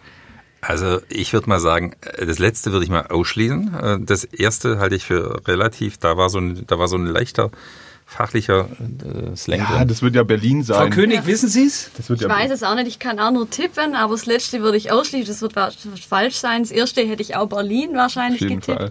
Ja. Oder vielleicht noch Hamburg. Ja, also das ist natürlich richtig, dass es momentan geht das heiß her, ähm, vor allem wegen den, äh, in Klammern Fanboys, da geht es um ähm, den ganz schlimmen Rapper Flair. Bei B ist auch richtig, fand ich super lustig, als ich das gelesen habe, weil da haben äh, Leute unter allen möglichen Pseudonymen irgendeinen Schwachsinn geschrieben, um darauf zu antworten mit ziehen Sie erstmal bitte den Trollkragenpullover aus, fand ich sensationell. Die Geschichte mit dem Schaf ist auch richtig. Also da ist wirklich ein Schaf in den Pool gefallen und das war trächtig und die Wolle hat sich so vollgesaugt, dass es nicht rausgekommen ist und da ist eine Horde Polizisten in diesen Pool gesprungen im Sommer und haben ähm, das Schaf gerettet und das hat danach wirklich drei Lämmer geboren. Ist es nicht top? Könnte das München sein? Weil die, die Münchner Polizei ist ja doch ein bisschen dafür bekannt, relativ weit vorne, äh, was Social Media angeht, Ja. äh, zu sein und doch eher auch ein bisschen lustig unterwegs zu Ja, sein. ich wollte damit nur zeigen. Ähm, Du hast meine Frage gar nicht beantwortet. Ja, ich weiß es nicht. Ich glaube, es war in Frankfurt, aber Angaben ohne Gewehr. Ich finde es ziemlich cool, wie ähm, offen und auch lustig da die Polizei äh, heutzutage auch Öffentlichkeitsarbeit macht. Ich fände natürlich meinen selbstgeschriebenen ähm, Tweet mit Hashtag Politik, zahlreiche Politiker wegen falscher Versprechen festgenommen, Dunker Bunker statt Bunga Bunga. Wäre natürlich krass, ist natürlich Blödsinn. Herr Stürmer hat das Quiz gewonnen. Großen Applaus an dieser Stelle.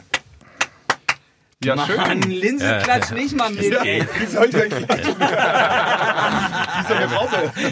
Also, also er arbeitet nicht gerade an seiner weiteren Freiheit. Nee. Ganz kurz, bevor der Fabian die Werbung einläutet, wenn er die Hand so schön hochhebt, glaube ich, dass das die perfekte Überleitung ist, ähm, dass wir Frau König kurz auch noch mal einbinden äh, und irgendwie auch mal fragen, dürfen wir uns auch auf solche Posts und Tweets äh, in Zukunft hier äh, bei der Polizei in Ravensburg freuen? Also sollten wir den Twitter-Kanal in Zukunft auch ähm, im Blick behalten hier? Ich würde sagen, auf jeden Fall. Ob wir jetzt natürlich mit Frankfurt oder Berlin messen können, da sind wir noch ein bisschen davon entfernt, aber wir geben uns Mühe und würden uns freuen, auf jeden Fall. Vorschlag für euch Redakteure, macht doch mal ähm, so ein Special mit den lustigsten Tweets der Polizei hier aus der Region. Ja, aber noch gibt's ja nicht so viel. Sie bauen es ja, also vielleicht können Sie kurz zwei, drei Sätze zu sagen. Wie ist denn da gerade der aktuelle Stand und wie ist so ein bisschen die Perspektive ähm, mit, den, ja, mit der Kommunikation über die sozialen Medien? Also aktuell sind wir vor allem auf Facebook und Twitter unterwegs. Ähm, seit 1. Januar sind wir eigentlich relativ erfolgreich. Für, von Instagram haben wir einen landesweiten Kanal, wo Ravensburg auch zweimal im Monat, dreimal im Monat vertreten ist. Also wenn man uns sucht, man findet uns mehr oder weniger auf allen gängigen Plattformen. Wunderbar. Also Polizei Ravensburg oder Polizeipräsidium Ravensburg oder wo, wie findet man sie genau? Polizei Ravensburg. Also Leute, alle schön äh, hier abonnieren und äh, folgen und teilen, dann ähm, müsst ihr unsere Sendung auch nicht mehr hören. Hashtag Trocken, Trockenwache. Hashtag Trockenwache. Die Trockenwache. Das kulten wir jetzt ab. Hashtag Trockenwache. Ja, aber das ist ja dann wieder nur eine Wache. Also ist ja, Wache ist ja falsch. Wir haben ja gelernt vorhin, es geht ja um Posten, Reviere und letztlich das Polizeipräsidium.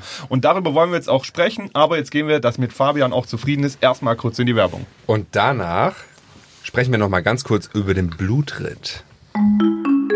Werbung. Diese Folge wird präsentiert von Obi Ravensburg, dem besten Baumarkt in der Region. Hier findest du alles von Bauen bis zum Wohnen und vom Garten bis zur Technik. Und jetzt mal unter uns. Der Obi in Ravensburg hat sogar ein eigenes Küchenstudio. Da lohnt sich wirklich jeder Besuch. Wir sagen Danke in die Bleicherstraße 45 und wünschen allen Hörern viel Spaß von und mit Obi.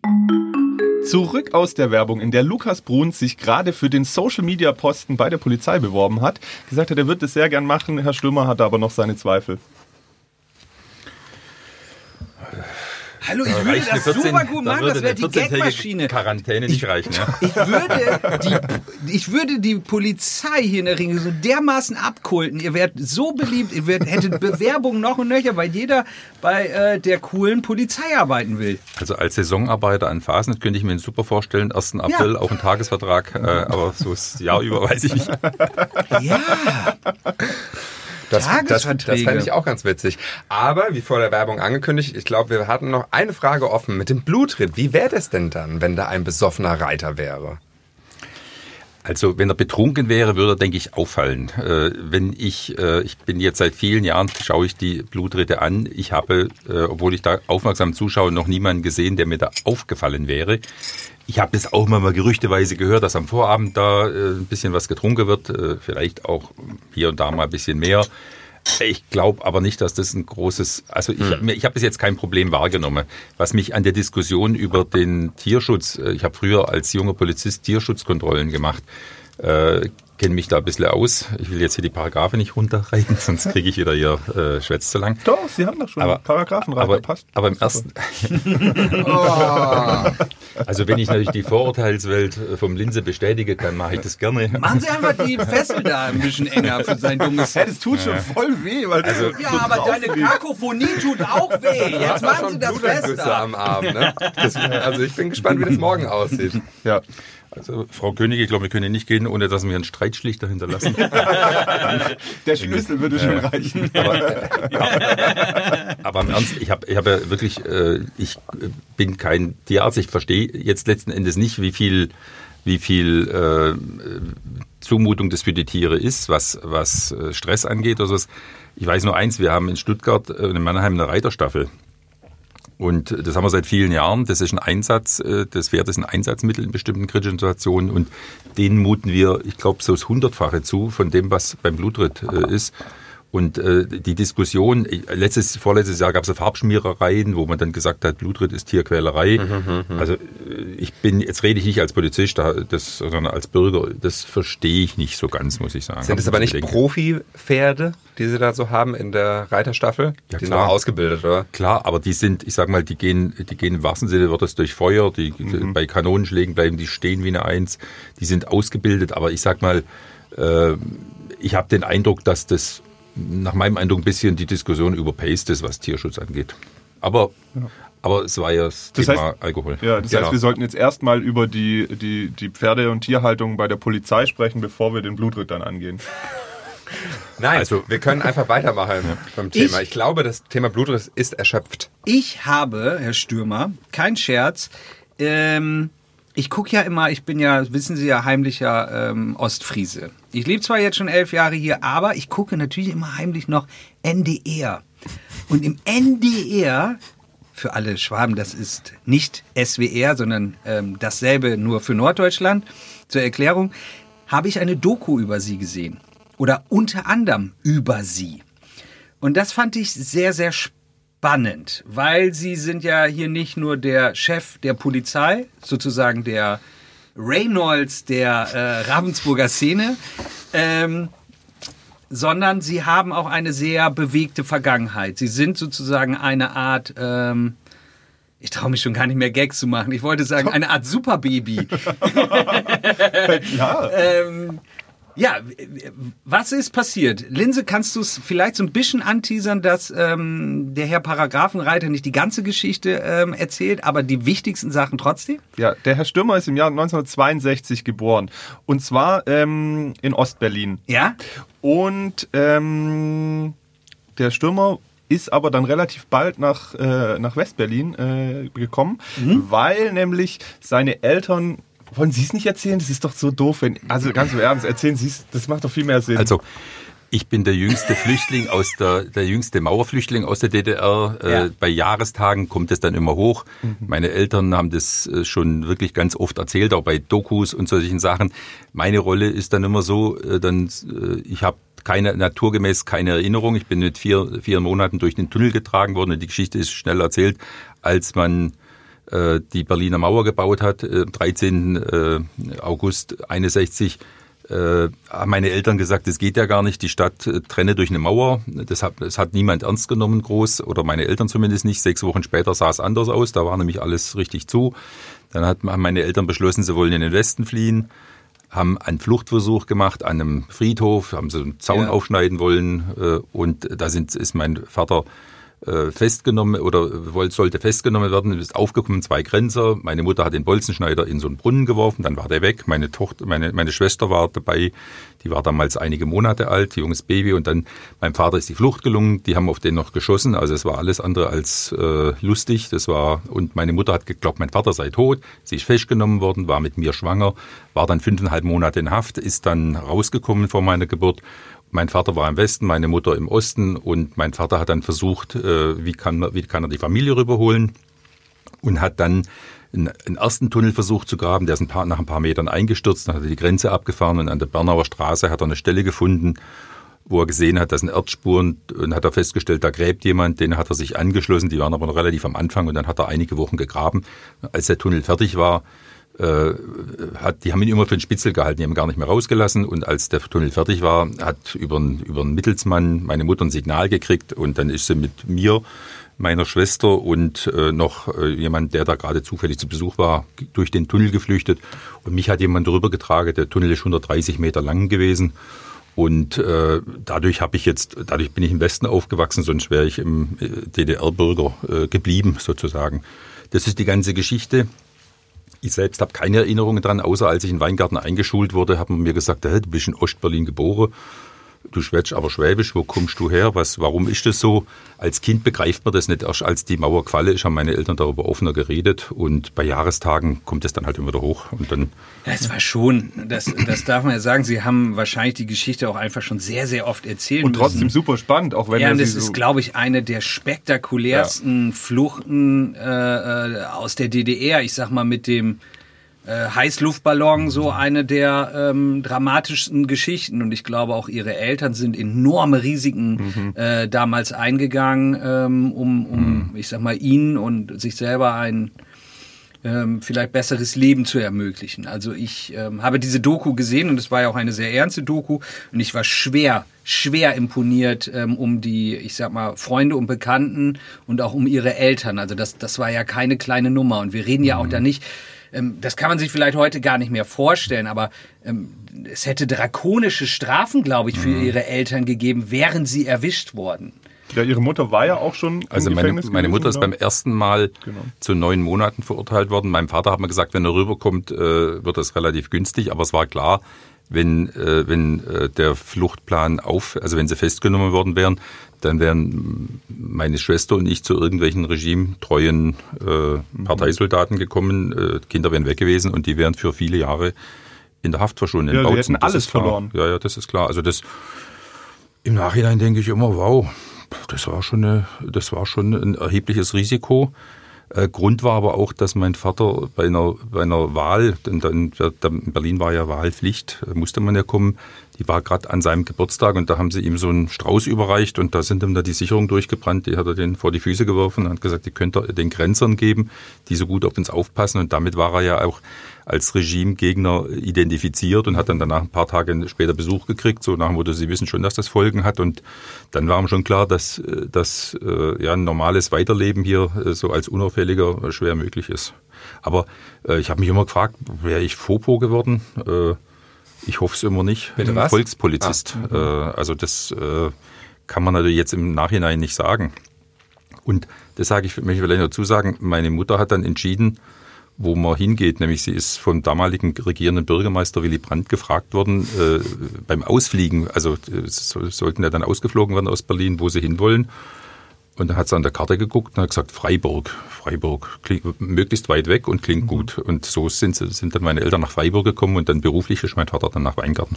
Und ich bin ja dann in Weingarten aufgewachsen, mit, sie, mit sieben Jahren nach Freiburg gekommen. Aber das heißt, das, also das muss man vielleicht auch noch dazu sagen, vielleicht ist auch deswegen die Geschichte auch so gut dokumentiert. Ich glaube, es gab ein Fernsehteam damals, ja. die sogar den, den äh, Tunnel mitfinanziert haben, oder? Genau, ja. Ich war, das war die BBC oder die NBC, das weiß ich jetzt nicht genau, aber mein Vater wusste das nicht. Die hatten, äh, die haben ja da viel Material gebraucht. Äh, das mhm. war ja also Abstütztechnik, äh, die ganze Lüftung und alles. Und da waren äh, Journalisten eingeweiht und die haben äh, immer wieder gefilmt und haben das dokumentiert. Äh, das wusste aber mein Vater und die meisten Tunnelbauer wussten das nicht. Und dadurch ist es der Tunnel 29, der heißt 29, weil 29 Menschen durchgekommen sind. Ist, dadurch ist der so extrem gut dokumentiert, weil das mhm. einfach fortlaufend äh, berichtet wurde. Und das waren ja dann damals auf allen Blättern, das war ja die Weltnachricht, äh, Mhm. das hat nach dem Motto dem System das Schnippchen geschlagen. Ja. Und es kam ja überall auf den Titelblättern dann. Äh, Es wurde dann auch sicherlich politisch jetzt vom Westen auch ausgenutzt. Also wenn Sie jetzt Klar. auch erzählen, dass, dass äh, der damalige Bürgermeister Willy Brandt dann äh, irgendwie Mhm. auch ihre, ihre Mutter gefragt hat, dann ist es natürlich schon, dann zeigt Mhm. es auch so diese ganze Dimension. Ähm, und äh, da sie eben dann der jüngste von diesen 29 Mhm. waren und ein vier Monate altes Baby, das ist natürlich sehr symbolträchtig. Deswegen ist diese Geschichte schon äh, wahnsinnig spannend, muss man an der Mhm. Stelle sagen. Ja.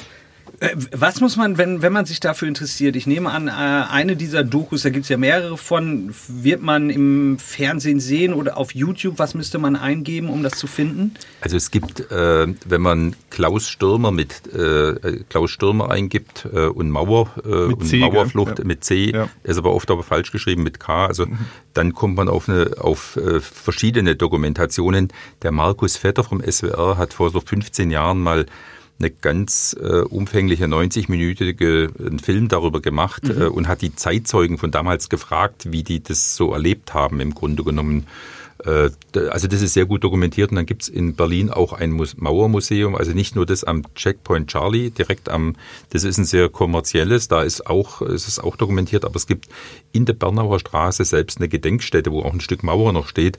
Und da ist auch das relativ gut dokumentiert und ähm, äh, erfahrbar im wahrsten Sinn des Wortes. Ja. Weil ich finde nämlich, da ist richtig Zeitgeschichte ähm, ähm, in Person sie, die hier groß geworden ist, ähm, weil ähm, das schon ja, für die deutsche Geschichte schon äh, ein, ein großer Pfeiler ist. Und wir haben ja auch viele junge Hörer. Zieht euch das mal rein, dann wisst ihr nämlich Bescheid. War Ja. nicht alles so cool äh, damals, wie es heute ist. Nee, früher war mit Sicherheit nicht alles besser. Aber zurück in die Realität, Herr Stürmer. Sie haben eine große Tasche Nein, mit stopp, in stopp, unser Fabi. Studio Wir, müssen, gebracht. wir wollen schon Mit- wieder in die Richtung. Wir müssen jetzt kurz noch, Herr Stürmer ist ja nicht nur das vier Monate alte Superbaby, ja. Das müssen wir an der Stelle kurz sagen. Wir, wir müssen kurz einmal durch Ihre Vita durchrauschen. Okay. Ähm, Herr Stürmer ist dann nach Weingarten gekommen, hat dort die Schule besucht, hat die Realschule besucht. Sie haben sogar einmal wiederholt, wenn ich es richtig weiß, oder? Ich bin in der neunten Halbjahr, weil die Hochrechnung sehr düster aussah, freiwillig äh, zurück äh, in die achte Halbjahr. Also insofern bin ich nicht äh, durchgefallen, sondern ich bin dem Durchfallen zuvor gekommen. Ah, Sie waren da schon damals sehr weit. damals schon ein präventiver Ansatz. Sehr gut, Äh, sehr gut. K- Zwischenfrage, Herr Stimmer, mit wie viel Fünfen bin ich in der äh, 10. Klasse sitzen geblieben? In der zehnten, Ja. da hat man sie doch rausgeschmissen dann, oder? ja, ich bin dann wirklich von der Schule geflogen. Wie viele waren Ah, es? Es waren acht. Boah. Nee, da war ich deutlich besser. Ja, sehen Sie? Deswegen sind Sie jetzt ja auch Polizeipräsident und der Herr Bruns ist halt der Herr Bruns. Vielen Dank für dieses ähm, großartige Kompliment. Ähm, Linse, wie ging es weiter mit Herrn Stürmer? 1979, oder sind Sie in den Polizei Polizeidienst in Baden-Württemberg eingetreten? Warum? Also jedenfalls nicht, äh, weil mein Herzenswunsch von klein auf immer war, die Polizei, äh, Polizist zu werden, sondern eher aus der Überlegung raus, Schule hat mir völlig gereicht. Ähm, Ich wollte Geld verdienen, hatte eher die Planung, nicht zur Bundeswehr zu gehen, wollte den Führerschein von daheim ausziehen und dann mal schauen, ob das was wäre. Äh, Also ich bin da nicht mit einem festgefügten Wunsch hingegangen. Und dann bin ich in Biberach eingerückt. Das war damals relativ paramilitärisch noch. Und das war, man muss mal sehen, 77 war ja RAF, heißer Herbst. Danach hat man eingestellt, wahnsinnig viele. Und äh, dann bin ich nach anderthalb Jahren äh, mit, der, mit der Grundausbildung fertig gewesen und nach Stuttgart gekommen. Und mir hat es von Anfang an eigentlich gefallen. Und zwar deshalb, weil da war äh, Recht dabei, da war äh, Prakt Taktik dabei. Also das, obwohl das so paramilitärisch war, ich wollte aber dann raus aus der Umzäunung. Der Kasernen, äh, der Kasernenteil hat mir da nicht gefallen. Und dann bin ich äh, 81 nach Stuttgart gekommen mit 19 und bin dann in der Einsatzhundertschaft gekommen und habe da, das war ja eine Zeit, da gab's Hausräumungen noch, dann waren in Freiburg die Demonstrationen. Äh, Da war schon, das war schon kernig. äh, Das war so richtig die Frontlinie dann auch der Polizei, ja, oder? Ja, ja, und dann bin ich Gruppenführer, dann habe ich die, die, den mittleren Dienst, da diese Prüfung gemacht. Und dann bin ich äh, blöderweise wieder in die Einsatzmannschaft zurückgekommen und dann war ich Gruppenführer. Da habe ich dann noch viele Einsätze gemacht im Neckarstadion, Fußballfans, äh, einfach mit so einer Einsatzgruppe gucken, dass die Fans sich nicht halt gegenseitig so arg auf die Mütze hauen, die trennen. Ja. Äh, also das war schon auch Verkehrskontrollen gemacht, Lastwagenkontrollen unter der Woche und am Wochenende halt Fußball und Demo.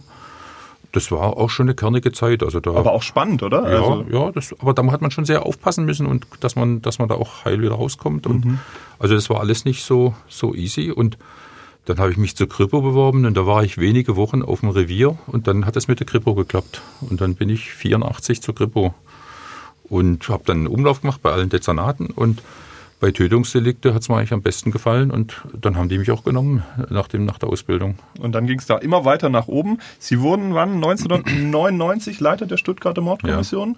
Also ich bin 85 äh, äh, bin ich zur Mordkommission gekommen und da bin ich geblieben. Im Grunde genommen, dann habe ich den, die, den Studium gemacht, also Fachhochschulreife nachgemacht, äh, dann äh, war ich Kommissar, dann bin ich wieder dorthin Damit Sie gekommen. den höheren Dienstweg einschlagen können, oder? ja, also man durfte, man durfte plötzlich keine Morde mehr bearbeiten, wenn man nicht im gehobenen Dienst war. Äh, also dann durfte der mittlere Dienst durfte nur noch zuarbeiten.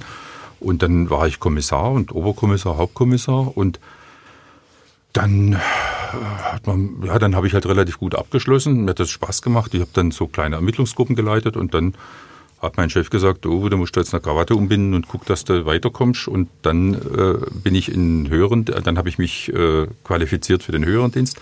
Da war ich dann zwei Jahre vorher im Ministerium. Das war ein harter Schnitt, also von der Mordkommission ins Ministerium. Äh, draußen nur mit Menschen zu tun, drinnen nur mit Papier, äh, draußen Action, drinnen Termine. Also das war schon, das war ein Kulturschock. Damit die ersten sechs Wochen habe ich da schwer genagt, ob ich das durchhalte. Ja. Jetzt heute muss ich sagen, auch in dem Ministerium ist einfach auch strategisch, da kommt dann ganz andere Sachen dazu. Sie sind da sechs Jahre geblieben, oder? Von 2000, also Sie waren 99 bis 2001 Leiter der Mordkommission und dann 2001 bis 2007, stimmt? Nee, nee, äh, ich war von 94 bis 96 war ich im Ministerium zwei Jahre, dann habe ich das schon, zwei Jahre okay. Studium gemacht. Dann musste ich nochmal ein Jahr im Ministerium dienen und dann bin ich 99, äh, da hatte ich mir dann ausverhandelt, wieder zurück, äh, sozusagen Ah, nach einem okay. Jahr. Das hat dann auch geklappt. Dann war ich drei Jahre wieder bei der Mordkommission, da war ich dann Leiter. Und dann Ende 2001 äh, haben sie jemanden äh, gebraucht für, für so strategische Sachen und dann habe ich einen Termin beim Präsident gehabt und äh, dann haben sie gesagt, ich muss jetzt noch mal ins Ministerium zwei Jahre. Da brauchen sie gerade jemanden, der und dann haben sie mich ins Ministerium verpflanzt für zwei Jahre äh, Zeitvertrag und aus den zwei Jahren sind dann sieben Jahre geworden, weil halt irgendwie dann dann irgendwie, ich habe dann bin dann sehr schnell befördert worden, alles gut, aber äh, ich wollte dann wieder raus, weil ich ja irgendwie Praktiker bin. Und dann war hier in Ravensburg 2007 die Direktionsleiterstelle frei. Ich hatte eigentlich gar nicht mehr vor, hier wieder runterzukommen, mir zu oben gefallen. Also Stuttgart, das, oder? Nee, halt Stuttgart nicht, sondern, sondern mir hat's beruflich gefallen, weil da was los war. Weil da, also da waren einfach, äh, da war eine Einsatzlage da, da waren viel Einsätze und ich bin dann halt ähm, Kinder und ein bisschen rausgezogen aus Stuttgart. Also Stuttgart selber, der ganze ist eine nette Stadt. Also ich durchaus. Aber schon auch ein bisschen scheiße, oder? Herr Stürmer, Sie müssen jetzt Also im Sommer ja. ob Sie Ja. sich, ob Sie sich Nee. für, den, für den Friesen oder für Nee. mich jetzt entscheiden. Nee, ja? nee, also ich muss mich, mal äh, sagen. äh, also Gucken Sie in meine lieben Augen Ja. und dann das Verbrechergesicht. Das ist doch ganz klar. Stuttgart, Stuttgart ist äh, eine Gro Großstadt, die durchaus seine Reize hat, äh, polizeilich, auch, auch äh, privat, aber das Winterhalbjahr über ist alles okay, aber im Sommer über, wenn man gern am Wasser ist, wenn man gern badet, wenn man gern äh, draußen in der Natur ist, Nette Leute um sich hat und so, Dann- dann ist das nichts. dann, nee, dann ist es, dann ist es in Stuttgart einfach schwieriger, weil da zu viele Menschen äh, gleichzeitig in den Wald rennen, in jeder Gast, äh, in jeder, äh, in jedem Biergarten äh, musst äh, fast eine Platzkarte ziehen, dass du noch irgendwo Plätzle kriegst und äh, bade und, und jetzt hier Ravensburg, Bodensee, Berge, im Allgäu. Also Ja. bitte, das Sommerhalbjahr über habe ich auch mal geguckt, dass ich meine Überstundenberge hier unten abbaue. Und, äh, und dann war es halt natürlich auch Rückkehr in die Heimat. Und das, ich brauche ja hier keinen Werbeblock machen. Ich habe immer gesagt, ich könnte hier auch gern Tourismusdirektor sein. Ja. Also da Ich würden mir noch viele ein- Sachen einfallen. Ich habe noch eine Sache, das fand ich nämlich jetzt sehr schön. Ich finde nämlich, dass Oliver Linsenmeier diesen Lebenslauf so geil durcheinander schlecht geleitet hat. Das heißt, für den Hörer, der nach diesem Podcast Herr Stürmers Lebensdaten und einzelnen Stationen in der richtigen Reihenfolge wieder zusammenschlüsseln kann, der schicke das an o.linsenmeier.schwäbische.de. Die ersten fünf Einsendungen kriegen alle ein Mittagessen mit Oliver, Fabian und mir, äh, und mir auf Ollis Nacken.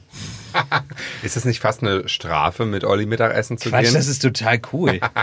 Ja. So falsch war es gar nicht. Der Stürmer hat es halt nur ein bisschen anders erzählt. Ich werde es ja wohl besser wissen Nee, als ich er. habe nicht gesagt, das ist falsch. Aber das waren hier so viele Zahlen und hin und her. dass Niemand hat das noch verstanden. also, er hat von 2007 bis 2013 die Polizeidirektion nee, in das- Ravensburg geleitet. Und das kann er jetzt nicht auf sich sitzen lassen. 2014 stellvertretender Leiter des Polizeipräsidiums Konstanz sowie Leiter der Kriminaldirektion Friedrichshafen und jetzt äh, war dann Polizeivizepräsident, als das Polizeipräsidium in Konstanz war und jetzt ist es seit Anfang 2020 Polizeipräsident des neuen Polizeipräsidiums in Ravensburg. Also er ist hier sozusagen der Polizeibabo. So sieht's aus. Nice. Okay, ganz kurzer Zwischenstand, Olli. Wie geht's deinem rechten Handgelenk, das immer noch am Stuhl angekettet ist? Weißt du, Fabian? Man sieht schon Striemen, Alter. Das ist echt krass. Aber das ist eben auch der Unterschied zwischen euch und mir, ja. Ich halte es halt einfach aus, ja. Das ist, ich, ich weine da jetzt nicht rum, das gehört jetzt eben mit dazu Aber zu du bist, Spiel. schon, du bist schon ganz rot mit so weißen Flecken im Ja. Gesicht. Ja. Ja. Kommt das von den Schmerzen? Herr Stürmer, könnten Sie ihm nicht. ist. Herr Stürmer hat nämlich noch eine Kelle dabei. Können Sie ihm damit nicht einfach so, ein- wenn wir alle so weggucken, mal so einen Frontalschlag damit geben? Nee, das macht er dann eher bei euch. Jetzt, der, der, der Fabian hatte schon angeleiert.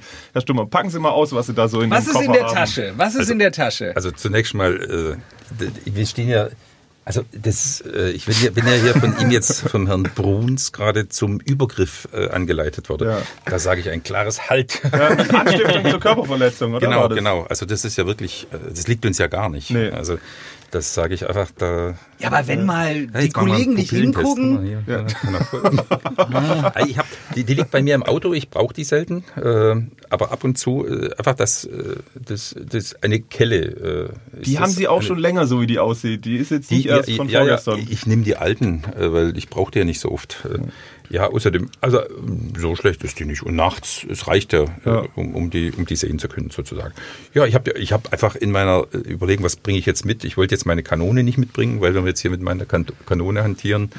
das dürfen das- Sie ja auch gar nicht. Also Sie ich glaube, ja da das muss man. Magazin rausnehmen können. Nee, auch selbst dann Können nicht. Sie mir diese das ist Kelle mal was, leihen? wo, was mit mir. Wir sollten mit, diesem, mit dieser Waffe nichts zu tun haben. Deswegen ist es ganz sinnvoll, dass Sie die nicht dabei haben. ja, bei wir den sind ja beiden. auch Pazifisten, Ja, aber die- diese Kelle würde ich Die, gerne die, mal haben. Die, ein, die einschüchternde Wirkung, ich sollte sie Ihnen ja um die Ohren hauen, habe ich jetzt richtig verstanden oder umgekehrt ihm? Darf ich die Kelle mal halten? Geben Sie ihm nicht, geben Sie ihm nicht. Er macht nur Schundluder, treibt er damit. Nee. also, also- liebe Hörer, diese Kelle ist wirklich viel schwerer erstmal als man denkt. Das ist ein massives Gerät. Also ich würde ja schon man das sagen, dass man sich damit wehren kann. Fabian, was sagst du zu dem Gerät? Ich glaube, das geht auch in billiger. Ja, die ist auf jeden Fall schon mit bisschen Tesa und so geflickt. Das finde ich gut. So in Zeiten von Upcycling, Ressourcen schonen. Ja. Ja, ist doch okay. Kann man außen anmachen. Ja, und der Vorteil ist auch, man kann sie im Zweifel auch als Infrarot-Wärmelampe benutzen. Ja. Nö, so warm wird sie gar nicht. Okay. Mann, da habt ihr ja beide einen richtig guten Gag gemacht. Der aber hat nicht gezündet, Freunde. Die Kelle und Herr Stürmer ist witziger als ihr beiden. Ist so. Das ist okay. Ja. Da haben wir untereinander ein bisschen Zusammenhalt, gell? Ja, ja. Ja. Der, der Kollege Bruns ist, müssen Sie wissen, der ist halt, Ein Brandstifter. er ist ein Brandstifter. Er, er zündelt gerne. Deswegen äh, gebieten Sie ihm ruhig Einhalt und weisen Sie ihn in seine Schranken. Also, was haben Sie noch in der Tasche? Rapido, Ich, rapido. ich habe noch zum Beispiel unseren Sicherheitsbericht. Ja gut, den erzählen Sie mal. Ich gehe dann kurz weg. Ähm, Nee, am, voraussichtlich am 20. März werden wir, wir haben die Verkehrslage dargestellt, jetzt Ja. kommt es dann zur Kriminalität. Den werden wir vorstellen, da sind wir gerade dabei. Äh, uns wird ja immer wieder unterstellt, wir tun die Kriminalist, Kriminalstatistik äh, frisieren oder so. Da- wer unterstellt Ihnen das? Ah, das gibt's ja Leute, so, oft sind es Medienleute so. Äh, Was? Was? Echt? ja, ja, ja, komm, ja, ja, ja. Nee, jetzt mal im Ernst. Also wirklich? Also wenn wir äh, nee, weniger, weniger äh, frisieren, sondern was, was oft so ist, wenn wir jetzt irgendwas zur Kriminalität sagen, dann stellen wir oft fest, dass welche sagen, ah, ihr verharmlost das ja alles, so ist ja alles viel schlimmer und so. Und dann kommen wir mit unseren Zahlen und dann gibt's welche, die sagen, also äh, wir werden dann oft von beiden Seiten, die einen finden, dass wir es verharmlosen, die anderen sagen, ihr dramatisiert, ihr, ihr malt einen Teufel an die Wand. Und dann denke ich immer, vielleicht machen wir es ja sogar richtig. Ja, das meistens. Wenn Sie von beiden Seiten äh, Ja, was eben. auf den Deckel kriegen, dann machen Sie es richtig. Eben, so geht ja. uns das auch. Also Ja. es ist Ja. immer schlecht, wenn Sie nur von einer Partei auf den Deckel kriegen, dann weiß man, vielleicht hat man Ja. zu stark in die andere Richtung. Aber wenn Sie von beiden Seiten ist Ja. gut. Aber jetzt mal im Aber Ernst, bei Zahlen kann man doch relativ wenig falsch Naja. machen. Naja, d- das wäre jetzt auch meine Frage, um vielleicht dem einfach auch einen Riegel vorzuschieben. Sind die Erhebungsmethoden denn immer gleich? Also wir, wir, äh, ja, Das ist über, also wir haben klare Anweisungen, also wir müssen ja auch vergleichbar sein mit anderen Regionen. Wir Ja. können ja jetzt, also wenn, wenn ich jetzt rausgeben würde, was weiß ich, das und das wird jetzt nicht mehr angezeigt oder das wird nicht mehr registriert oder sowas, äh, da hätten wir eigentlich intern einen Aufschrei, weil die Leute sagen, geht's noch? Also wir haben ja 1250 Mitarbeiter und äh, wenn, das, wenn ich sowas jetzt sagen würde, was jetzt völlig daneben ist, das würde sofort rauskommen und das würde sofort äh, äh, eine, große interne Kritik auslösen, die sicherlich auch einen Weg in, nach draußen findet. Also wir haben, das ist schon einheitlich, aber was, was man da schon Einfluss hat, das ist eine Frage, wie viel kontrolliere ich? Also wo, wo setze ich Schwerpunkte? Wenn ich jetzt irgendwo sage, okay, ich habe zum Beispiel, wir kontrollieren Gurt anlegen, wir kontrollieren Handyverstöße. Und ich bin jetzt vorgestern nach Sigmaringe gefahren, bin ich am Unfall vorbeigefahren, ein, ein Fahrzeug ganz übel im, im, im Ding gelegen. Im, Am Handy gedandelt. äh, das weiß ich jetzt noch gar nicht, aber ich habe dann angerufen und habe es am nächsten Tag gelesen, nicht angeschnallt. Äh, 54-jährige Frau überholt, überholt, kommt auf, aufs Bankett, äh, steuert wieder gegen, berührt, äh, berührt ein anderes Fahrzeug, fliegt äh, raus, wickelt um einen Baum, also wirklich äh, sah übel aus. Ich habe gedacht, oh, das ist richtig schwer. Und dann liest man nicht angeschnallt. Aber was ich eigentlich sagen wollte, wir, wir kontrollieren äh, die Gurtanlegepflicht ab und zu. Wir, wir haben da auch so Zahlen, die wir da so äh, uns, uns als Richtwert geben. Aber bei Handyverstößen, und ich habe es letzte Mal schon sehr deutlich gesagt, beim, bei der Verkehrsunfallstatistik, wenn einer mit dem Handy rumdattelt oder, äh, oder WhatsApp Ja, ich sehe das ständig, ständig. ja, und wir haben 3000 Leute ange 3500 Leute angezeigt im letzten Jahr.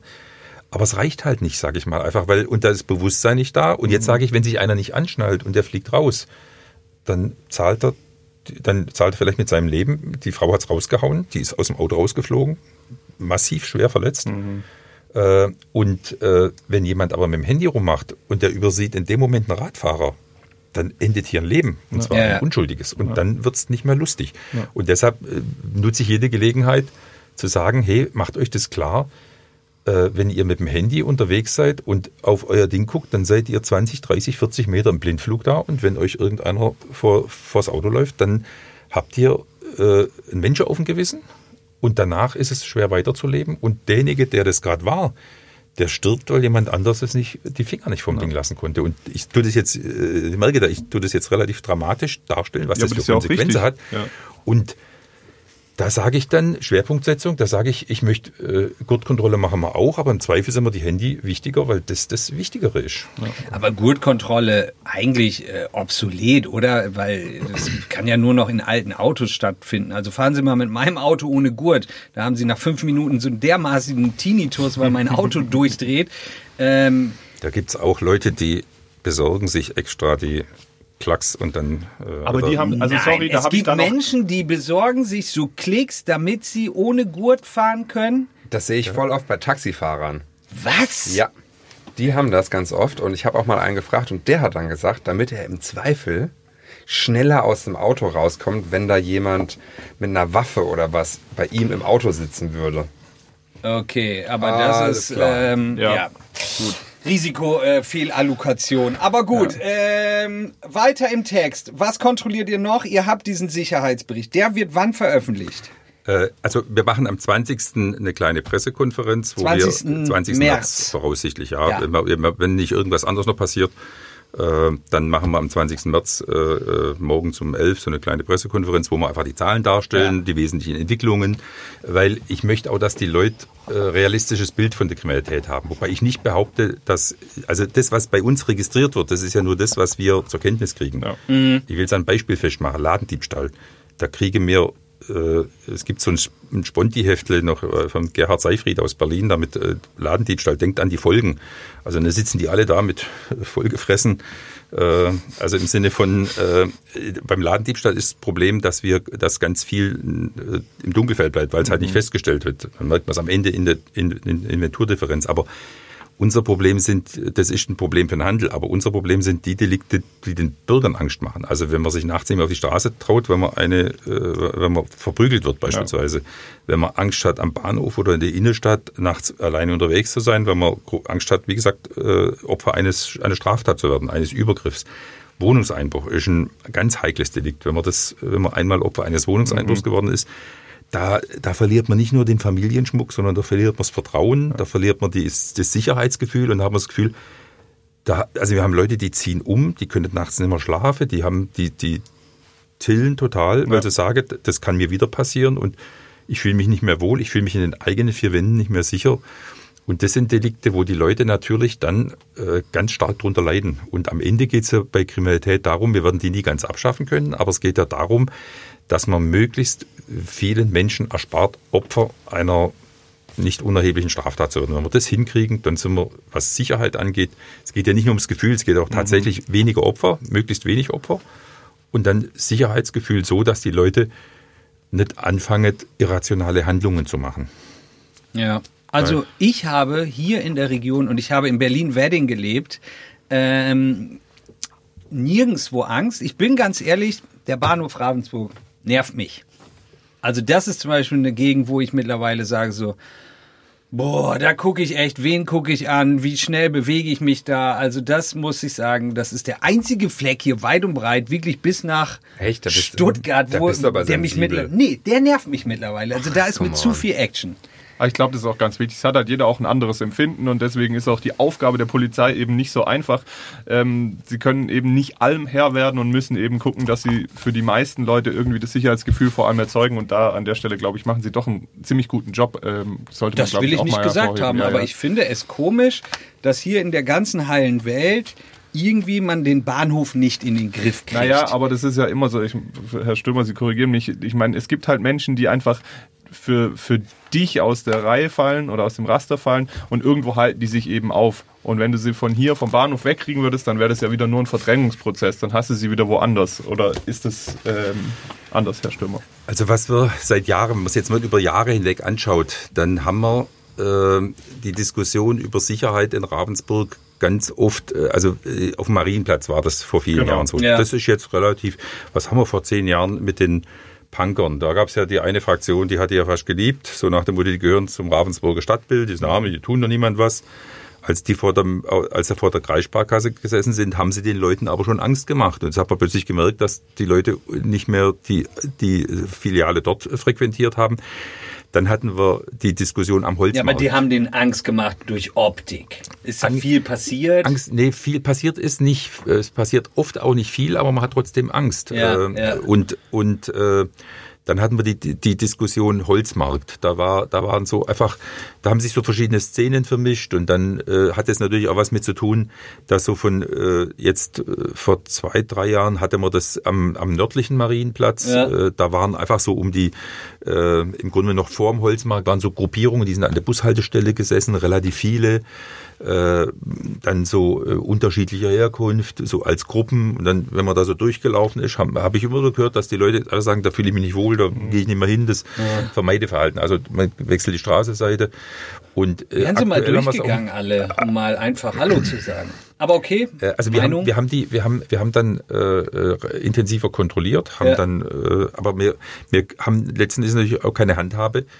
Leute, die jetzt so äh, am Rande der Gesellschaft stehen, die aber sich einfach in dem öffentlichen Raum aufhalten wollen, die können wir jetzt ja nicht äh, vertreiben, verjagen.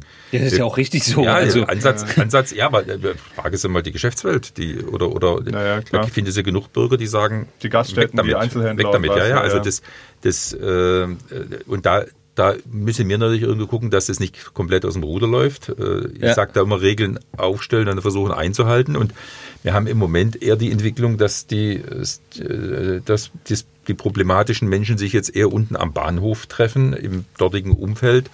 Äh, Und das höre ich schon aus verschiedenen Quellen, dass, äh, dass es am Bahnhof der Wohlfühlfaktor in letzter Zeit deutlich gesunken ist. Ja. Auch weil es unter anderem auch Platzverweise auf Marienplatz gegeben hat, zum Beispiel. Also das ist dieser Ver Verdrängungsprozess, ja. Also Ja.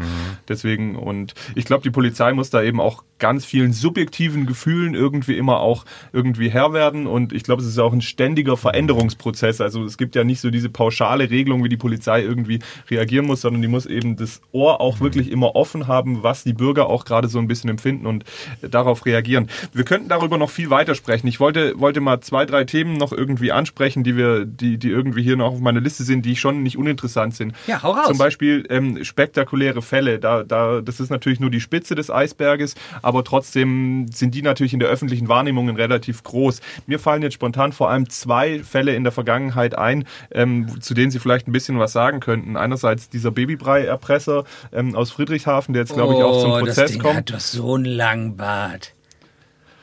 Lukas, danke, dass du es einfach wieder kaputt machst. Es gibt halt vielleicht auch Leute, die es irgendwie interessiert. Ja, Ah, ja, dann so. erzähl.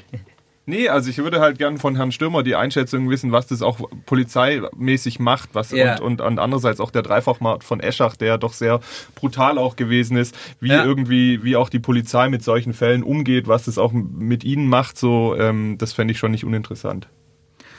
Also Der Babybrei. zum Babybrei, der ist im Moment, äh, wird der jetzt wieder aktuell, weil der nämlich am 26. März äh, verhandelt wird, Genau. nochmal verhandelt wird, weil der Bundesgerichtshof Teile des Urteils des Landgerichts Ravensburg aufgehoben hat.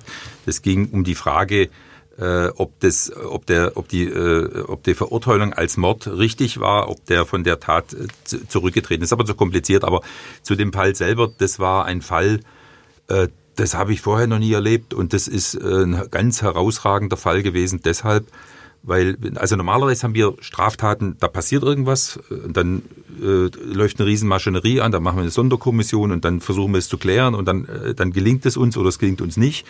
Wenn uns nach einer gewissen Zeit nicht gelingt, dann ist natürlich echt blöd, weil das ist auch für uns selber, das hängt uns wie ein Müllsturm um der Hals und aber da ist man, da ist man im Grunde mehr, äh, da ist die Tat und dann ist der Versuch, das aufzuklären mit ganz vielen Maßnahmen, mit einer, mit einer großen, mit einem großen Personalansatz. Der Fall in äh, Friedrichshafen mit dem Babynahrungserpresser war deshalb so extrem, weil die Erpressung, normalerweise will jemand Geld oder, oder und da schreibt man immer rein, keine Polizei und nur nicht, äh, weil man ja im Grunde genommen äh, Geld will, aber keinen Kontakt und mit irgendwas ganz Schlimmem droht, damit gezahlt wird. Das ist ja so das Prinzip einer Erpressung. Wenn man aber vergiftete Babynahrung in äh, Supermarktregale stellt äh, und die so vergiftet sind, dass ein Baby stirbt, wenn es das isst, und äh, dass die Dosis, die tödliche Dosis so hoch ist, dass das jedes Kleinkind äh, nicht überlebt, wenn es es isst. Und da stellt man das rein und dann vergehen mehrere Stunden, bis man uns Bescheid sagt, dass man das getan hat. Dann ist es ein Lotteriespiel, ob da ein Kind zu Tode kommt oder nicht. Und äh, wir, und der hatte klar angedroht, wenn nicht bezahlt wird, ein Millionenbetrag, dann passiert es in 14 Tagen wieder. Dann haben wir keine Straftat, die passiert ist und die rum ist und die Gefährdung ist rum und wir klären es auf oder nicht, sondern dann wissen wir, in wenigen Tagen kommt diese Gefahrenlage nochmal. Und dann äh, die Verantwortung, also das war echt eine harte Nummer, das auszuhalten, zu wissen und dann die äh, zu, zu es hätte auch schief gehen können, es hätte tote Babys geben können und das zu verarbeiten, was es mit einem macht, also das mag ich mir gar nicht ausdenken. Das war, also das war ein psychisch sehr hoher Druck weil letzten Endes, wenn du da falsch entscheidest, dann, dann kann das passieren und dann ist das eine, eine harte Nummer. Und das ist das, das, das ist äh, eigentlich nicht aushaltbar und, und in der Brutalität fand ich das einfach so herausragend, weil jemand kaltschneuzig in Kauf nimmt, dass da völlig unschuldige Familien ihr Kind verlieren. Und äh, nur weil jemand sich bereichern will und das und das so kalkuliert hat, dass es ihm scheißegal ist offensichtlich. Und da, da war auch bei uns eine Grundstimmung, da, hat, da waren alle Gewehr bei Fuß, wir, hatten, wir haben alle zusammengezogen, selbst Leute, die in der Aktei gearbeitet haben, haben die Telefone äh, entgegengenommen. Also da haben wir, das war ein Ausnahmezustand. Äh, Wie lange ging dieser das ging Ausnahmezustand? 16 Tage. Äh, In der Bevölkerung hat man das ja so kurz wahrgenommen, so nach dem Motto, wir gehen an die Öffentlichkeit und 48 Stunden später hammern äh, sozusagen. Aber da war ganz viel im Vorhinein. Wir sind erst dann rausgegangen, äh, als wir als wir in die Nähe des nächsten Aus, Ausgabetermins, also wo die nächste Tat angedroht war, da sind wir drei, vier Tage vorher rausgegangen, weil der ja gedroht hatte, das nächste Mal vergifte ich irgendwas, irgendwo sage euch nicht, wo es ist. Also und da wir, wir, es war ja nicht so, dass wir das nächste Mal wieder die Chance gehabt hätten, das wieder einzusammeln. Das war klar gesagt. Nächste Mal, wenn ihr, wenn nicht bezahlt wird, dann passiert es wieder. Also das und ich bin auch froh, dass der zwölfeinhalb Jahre gekriegt hat äh, und äh, dass der Fall geklärt werden konnte und dass niemand zu Schaden gekommen ist. Wie Was war das dann? Versuchter Mord? Er ist verurteilt worden als versuchten Mord und die, bei der Revision, das ist in der Justiz, äh, äh, das wird jetzt als Ravensburger Rücktritt in den Fachblättern gerade diskutiert. Ja. Da hat man gesagt, ja, eigentlich, äh, ich fasse es mal leidenhaft zusammen, Ja. eigentlich hat er ja mit dem Mail, äh, mit, der, mit der Benachrichtigung, da und da stehen die Gläser, äh, nicht wollen, dass jemand, äh, er hat ja dann nicht mehr versucht, jemanden umzubringen, weil er der Polizei ja Bescheid gesagt hat, wo sie sind. Wobei ich sag, In der Zwischenzeit hätte das ja jemand kaufen können. er, wir, könnten, wir können nachweisen, dass er das ab 16 Uhr in die Regale gestellt hat. Ja.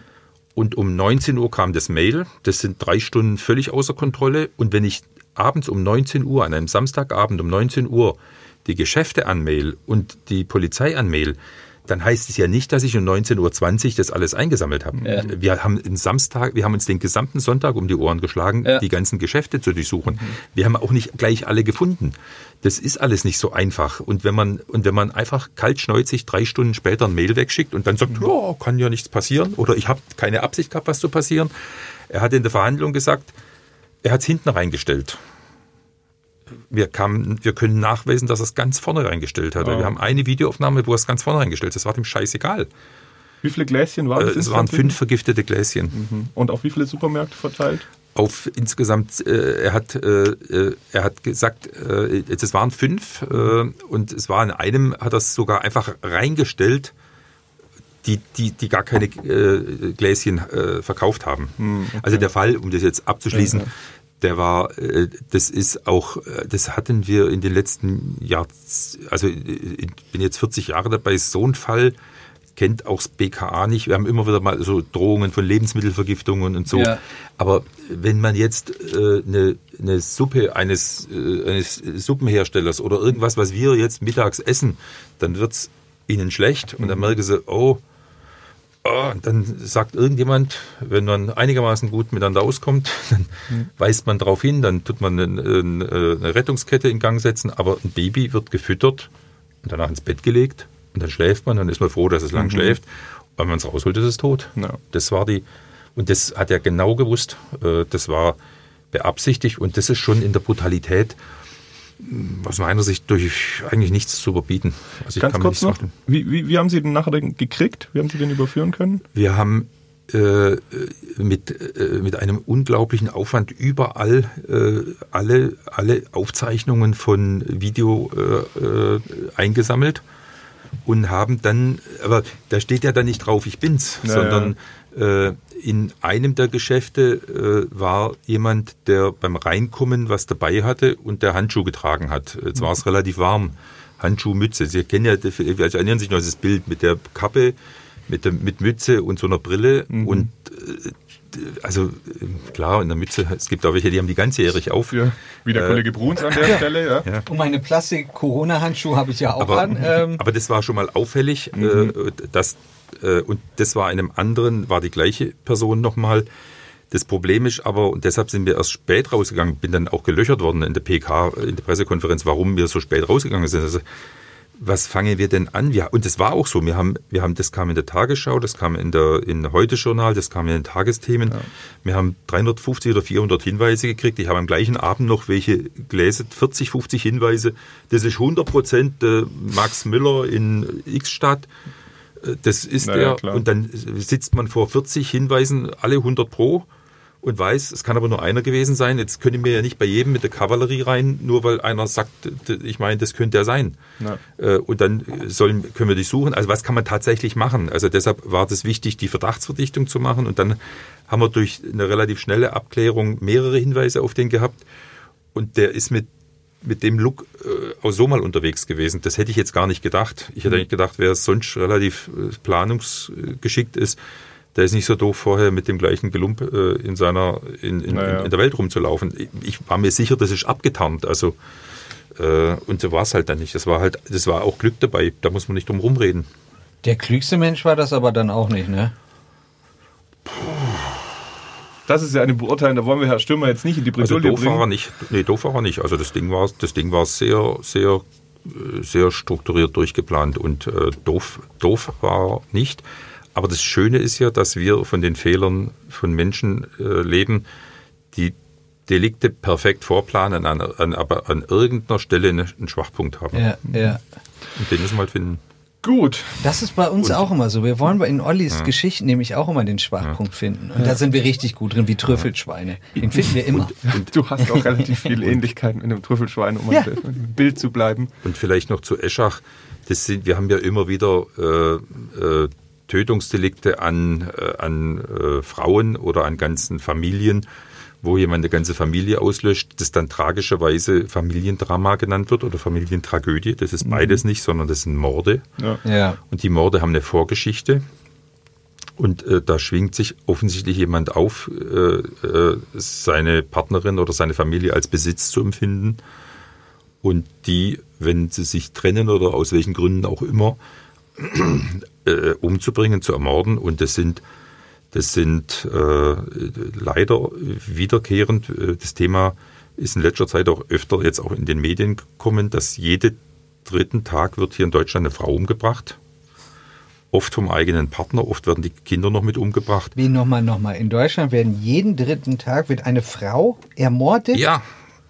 Ja, und zwar nicht nachts auf dem, im Park äh, von irgendeinem unbekannten Hinterrückstäter, sondern statistisch ist eindeutig, dass der eigene Partner der gefährlichste Mensch ist äh, in der Trennungsphase. Wenn man sich trennen will, dann kommt es in einem gewissen Anteil, äh, kommt, äh, reicht es dann bis hin zum Tötungsdelikt, dass man den Partner tötet, nach dem Motto, wenn ich ihn nicht haben kann, dann soll ihn niemand niemand. haben. Und dann kommt ein absoluter Vernichtungswille. Und das sind die Fälle, wo man nicht einmal so mal zusticht oder zuhaut, sondern wo mit einem extremen Hass ein totaler Overkill stattfindet. Und das war in Eschach auch so. Und da ist unser Bestreben, dass man, wenn man solche äh, Konflikterkenntnisse hat, dass das soziale Umfeld, dass die Nachbarn oder die Arbeitgeber oder Leute, die drumherum sind, die merken, da ist jetzt, da, da, da bahnt sich was an. Teilweise drohen die das vorher an. Die sagen, wenn du ausziehst oder die Kinder mitnimmst, dann bring ich dich um. Und dann muss man, muss man halt schauen, wie groß ist die Gefährlichkeit? Hat der Waffen? Äh, hat der das nur mal so dahergesagt?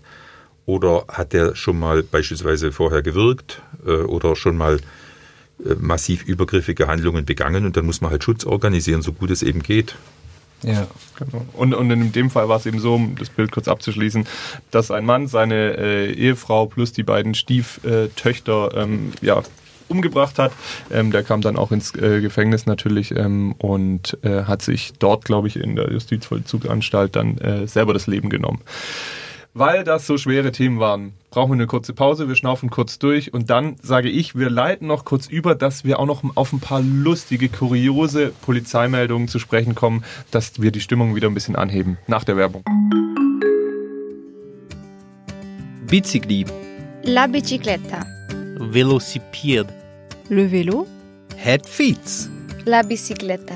ovaj bicycle, the bike, Bicyclette. der Roschgeppel. Dein Fahrrad trägt viele Namen.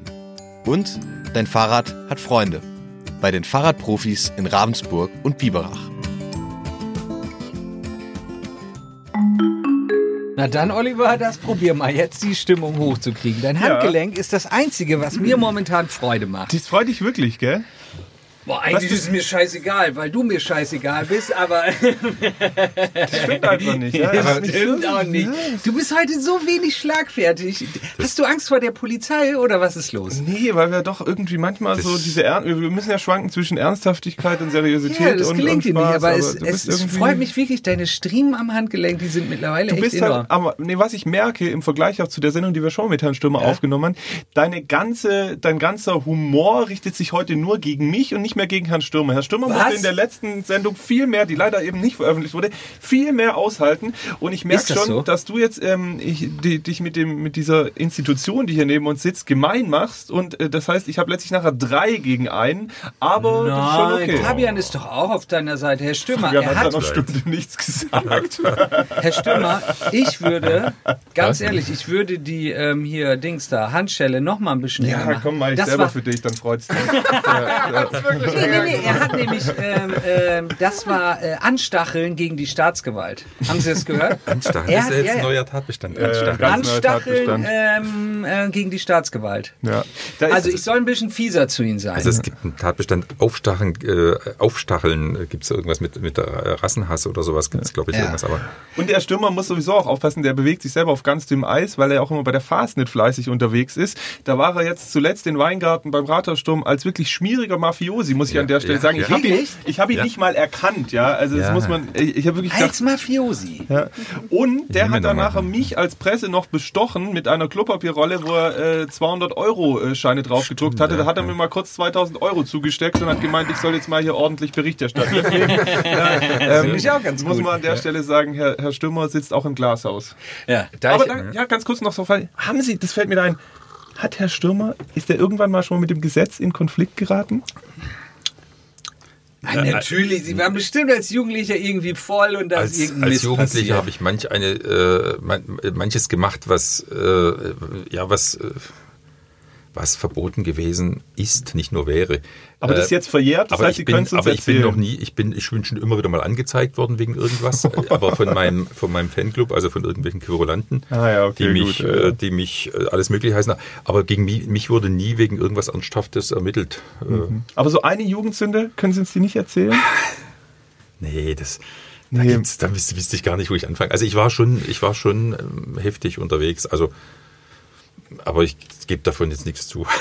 Sehr gut. Ja, das ist klug. Vor allem, das kann oft ins Auge gehen. Wir hatten Ja. hier mal, ähm, ich sage nichts außer Doktor ähm, im Studio und der hat eine Jugendsünde aus seiner Jugend erzählt und die sollte lustig sein und wir saßen hier, also ich, ähm, und fanden es nicht so witzig. Weil eigentlich Jugendsünden sind nur lustig für einen selbst. Die meisten denken immer nur so, ja okay, der war besoffen und hat einen Mist gebaut. Und wenn man sie halt äh, Seinen alten Kumpels erzählt, dann ist es lustig. Ja, ja, und im kleinen geschützten Raum und nicht, äh, wenn man weiß, dass es auch ausgestrahlt wird. Ich, außer du, du gibst schon sehr ehrlich immer deine Sünden und so zu. Ja, ja, also eigentlich, eigentlich kennt doch jeder meine, meine schlimmen Geschichten. Ich habe hier im Podcast schon alles erzählt. Fahrraddiebstahl.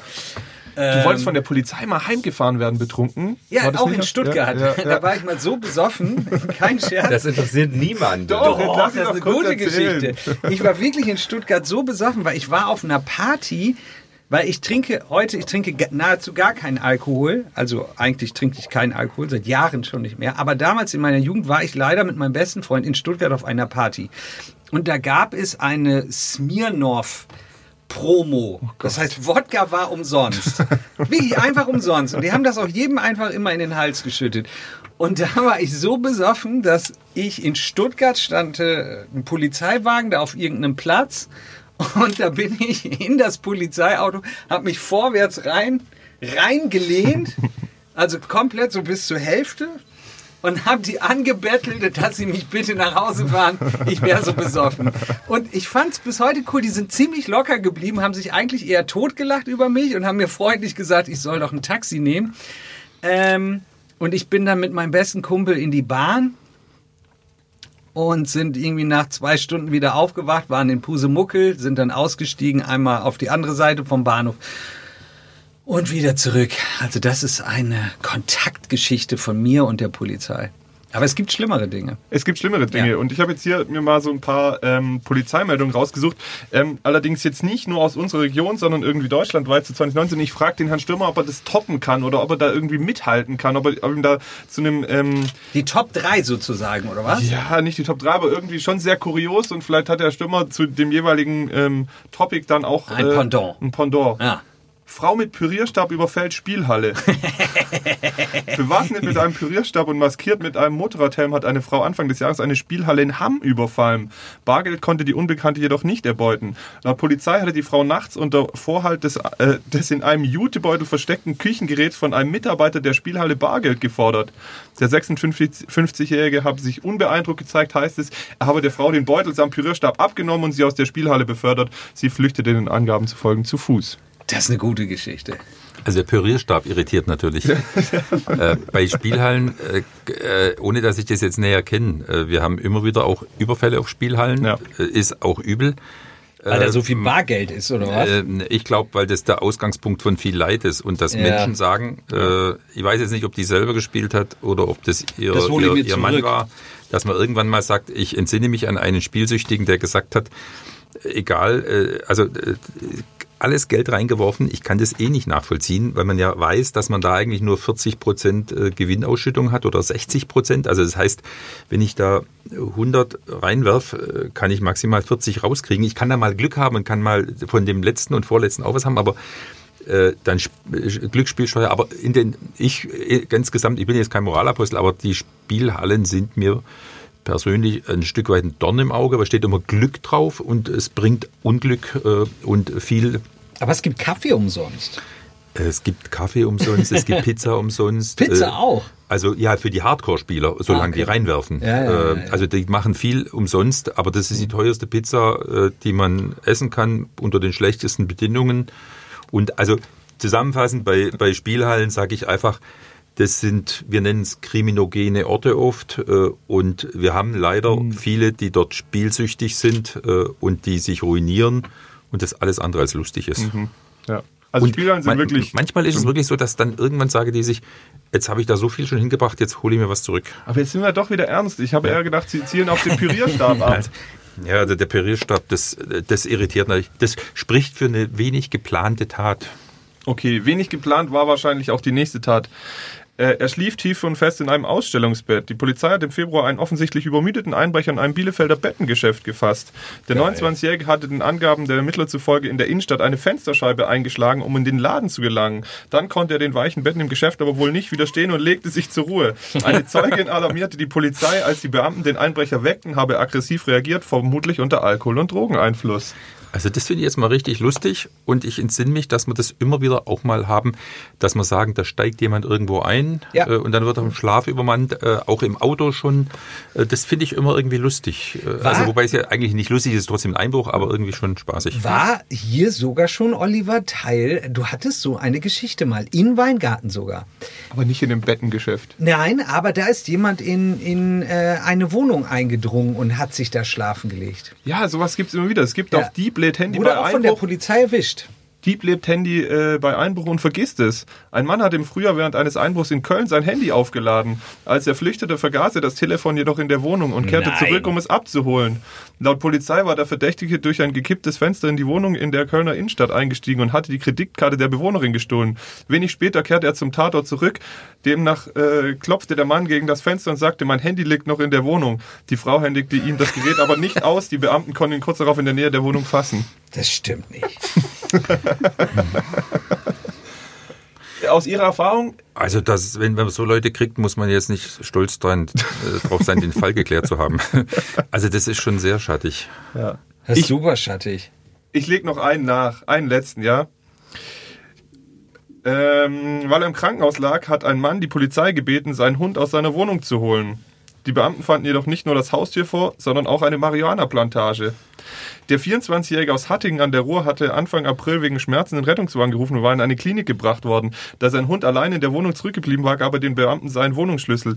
Die Polizisten wollten das Tier vorübergehend beim Tierschutz unterbringen. Als sie die Wohnungstür öffneten, schlug ihnen sofort der Gericht der Pflanzen entgegen. Das ist nicht wahr. Ah, doch. Vielleicht hat er gar kein Unrechtbewusstsein äh, gehabt. Vielleicht war er krank oder so und dachte, er baut sich halt seine Medizin selbst an. Irgendwie so. Bin jetzt ein bisschen hin und her gerissen Oder? zwischen Mitleid, äh, wie man so einsam Ja, sein kann, ja, uns ja, damit ja. zu belästigen. Ja. Äh, Das ist ja irgendwie ein trauriger Befund, hat man keine Freunde. Äh, Wir sind ja eigentlich gern Freund und Helfer der Polizei, aber in dem Sinne war, hat er das, glaube ich, äh, dann doch nicht gut gefunden. Aber äh, also im Ernst, wir haben oft so, so Zufallsgeschichten, wo man irgendwo hinkommt zum Streit oder sowas und wo die Leute überhaupt nicht peilen, dass wir halt äh, ja eine Nase haben. Äh, Also das ist ja nun was, wenn das in einer gewissen Menge da ist, dann äh, geht es ja deutlich hoch. Aber das, das sind schon immer wieder lustige Begebenheiten. Ich fand finde also toll, wenn die Leute irgendwie einbrechen und alles und dann schwitzt sie und dann lassen sie, ziehen sie die Jacke aus und dann ist da der Ausweis drin und Wie menschlich äh, dann doch, ja, oder? irgendwie. Alles. Aber es geht dann gerecht zu, weil dann kriegen wir sie auch und dann, äh, weil bei manchen ist ja auch ist ja auch echt, äh, das ist ja schön, wenn man den Fall klären kann für die für die für die äh, diejenigen, die vom Einbruch betroffen sind, ist das. Aber da, haben auch schon bei, bei Unfallflucht lustig gehabt. Da, da gabelt mal jemand auf, begegnet sich vorne irgendwie links abbiegen und dann, dann haut das Kennzeichen in den Graben. Und dann fährt man heim und flüchtet äh, und das Kennzeichen liegt noch da. Also schöne, das sind schöne Glücksfälle, wo man dann natürlich auch sagt, ja, so, also Aber das gehört ja auch dazu. Das ist ja auch so ein bisschen, ähm, als ob es im Film wäre. Und das würde ich da abschließend noch dazu Sie fragen wollen. Das hatten wir vorhin ja schon mal, hatte der Lukas kurz mit, diesem, mit dem Tatort angerissen. Es gibt Leute, zum Beispiel mich, die gerne mal einen Tatort schauen. Wie, wie weit weg ist es denn wirklich von der Realität, was wir da immer zu sehen bekommen? Sie, die ja auch bei der, der, der ja auch bei der Kriminalpolizei war. kommt, also ko- kommt sehr drauf an. Wir haben einzelne da, also zum einen äh, ein Tatort äh, ist ja, hat ja Ziel Unterhaltung, hat ein Drehbuch und ist nach 90 Minuten fertig.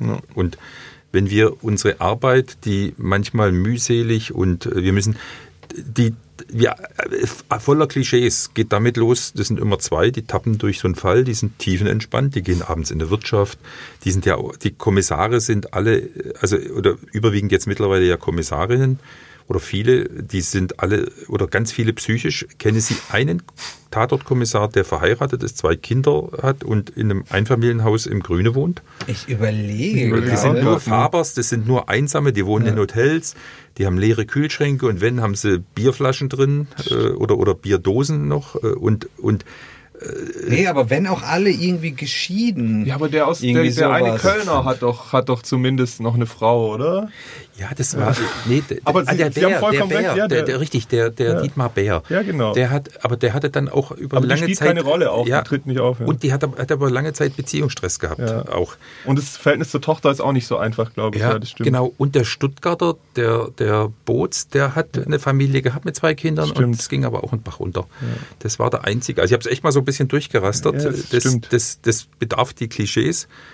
Äh, Aber dann zur, zur Frage zurück, Ernsthaftigkeit, das, äh, manchmal sind Teile davon äh, nicht ganz unrealistisch, aber was ich immer so sensationell finde, der Rechtsmediziner, der, beugt sich von der Leiche hoch und sagt dann Näheres nach der Obduktion äh, und danach kann man zur Todes die Todeszeit, äh, also es gibt viele Sachen, die sind treffen einfach nicht zu oder sind sind äh, verkürzt dargestellt, aber das geht ja und einen Mord zu klären, wo man den Täter nicht kennt, da kann man mit zwei Leuten mal herzlich wenig anfangen, nämlich gar nichts. Okay. Und äh, da muss eine Maschinerie äh, in Gang setzen, man muss ganz viele Ermittlungsabschnitte machen und das hat einen hohen Unterhaltungswert und was natürlich eine ganz traurige Rolle ist, die Staatsanwaltschaft und der Polizeichef ist immer der Depp.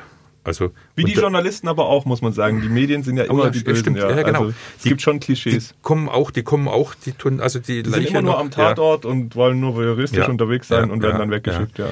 Also das wiederholt sich und ansonsten äh, habe ich die Tatorts in letzter Zeit jetzt irgendwie nicht mehr so sehr geschaut, weil ich manchmal äh, gelangweilt war.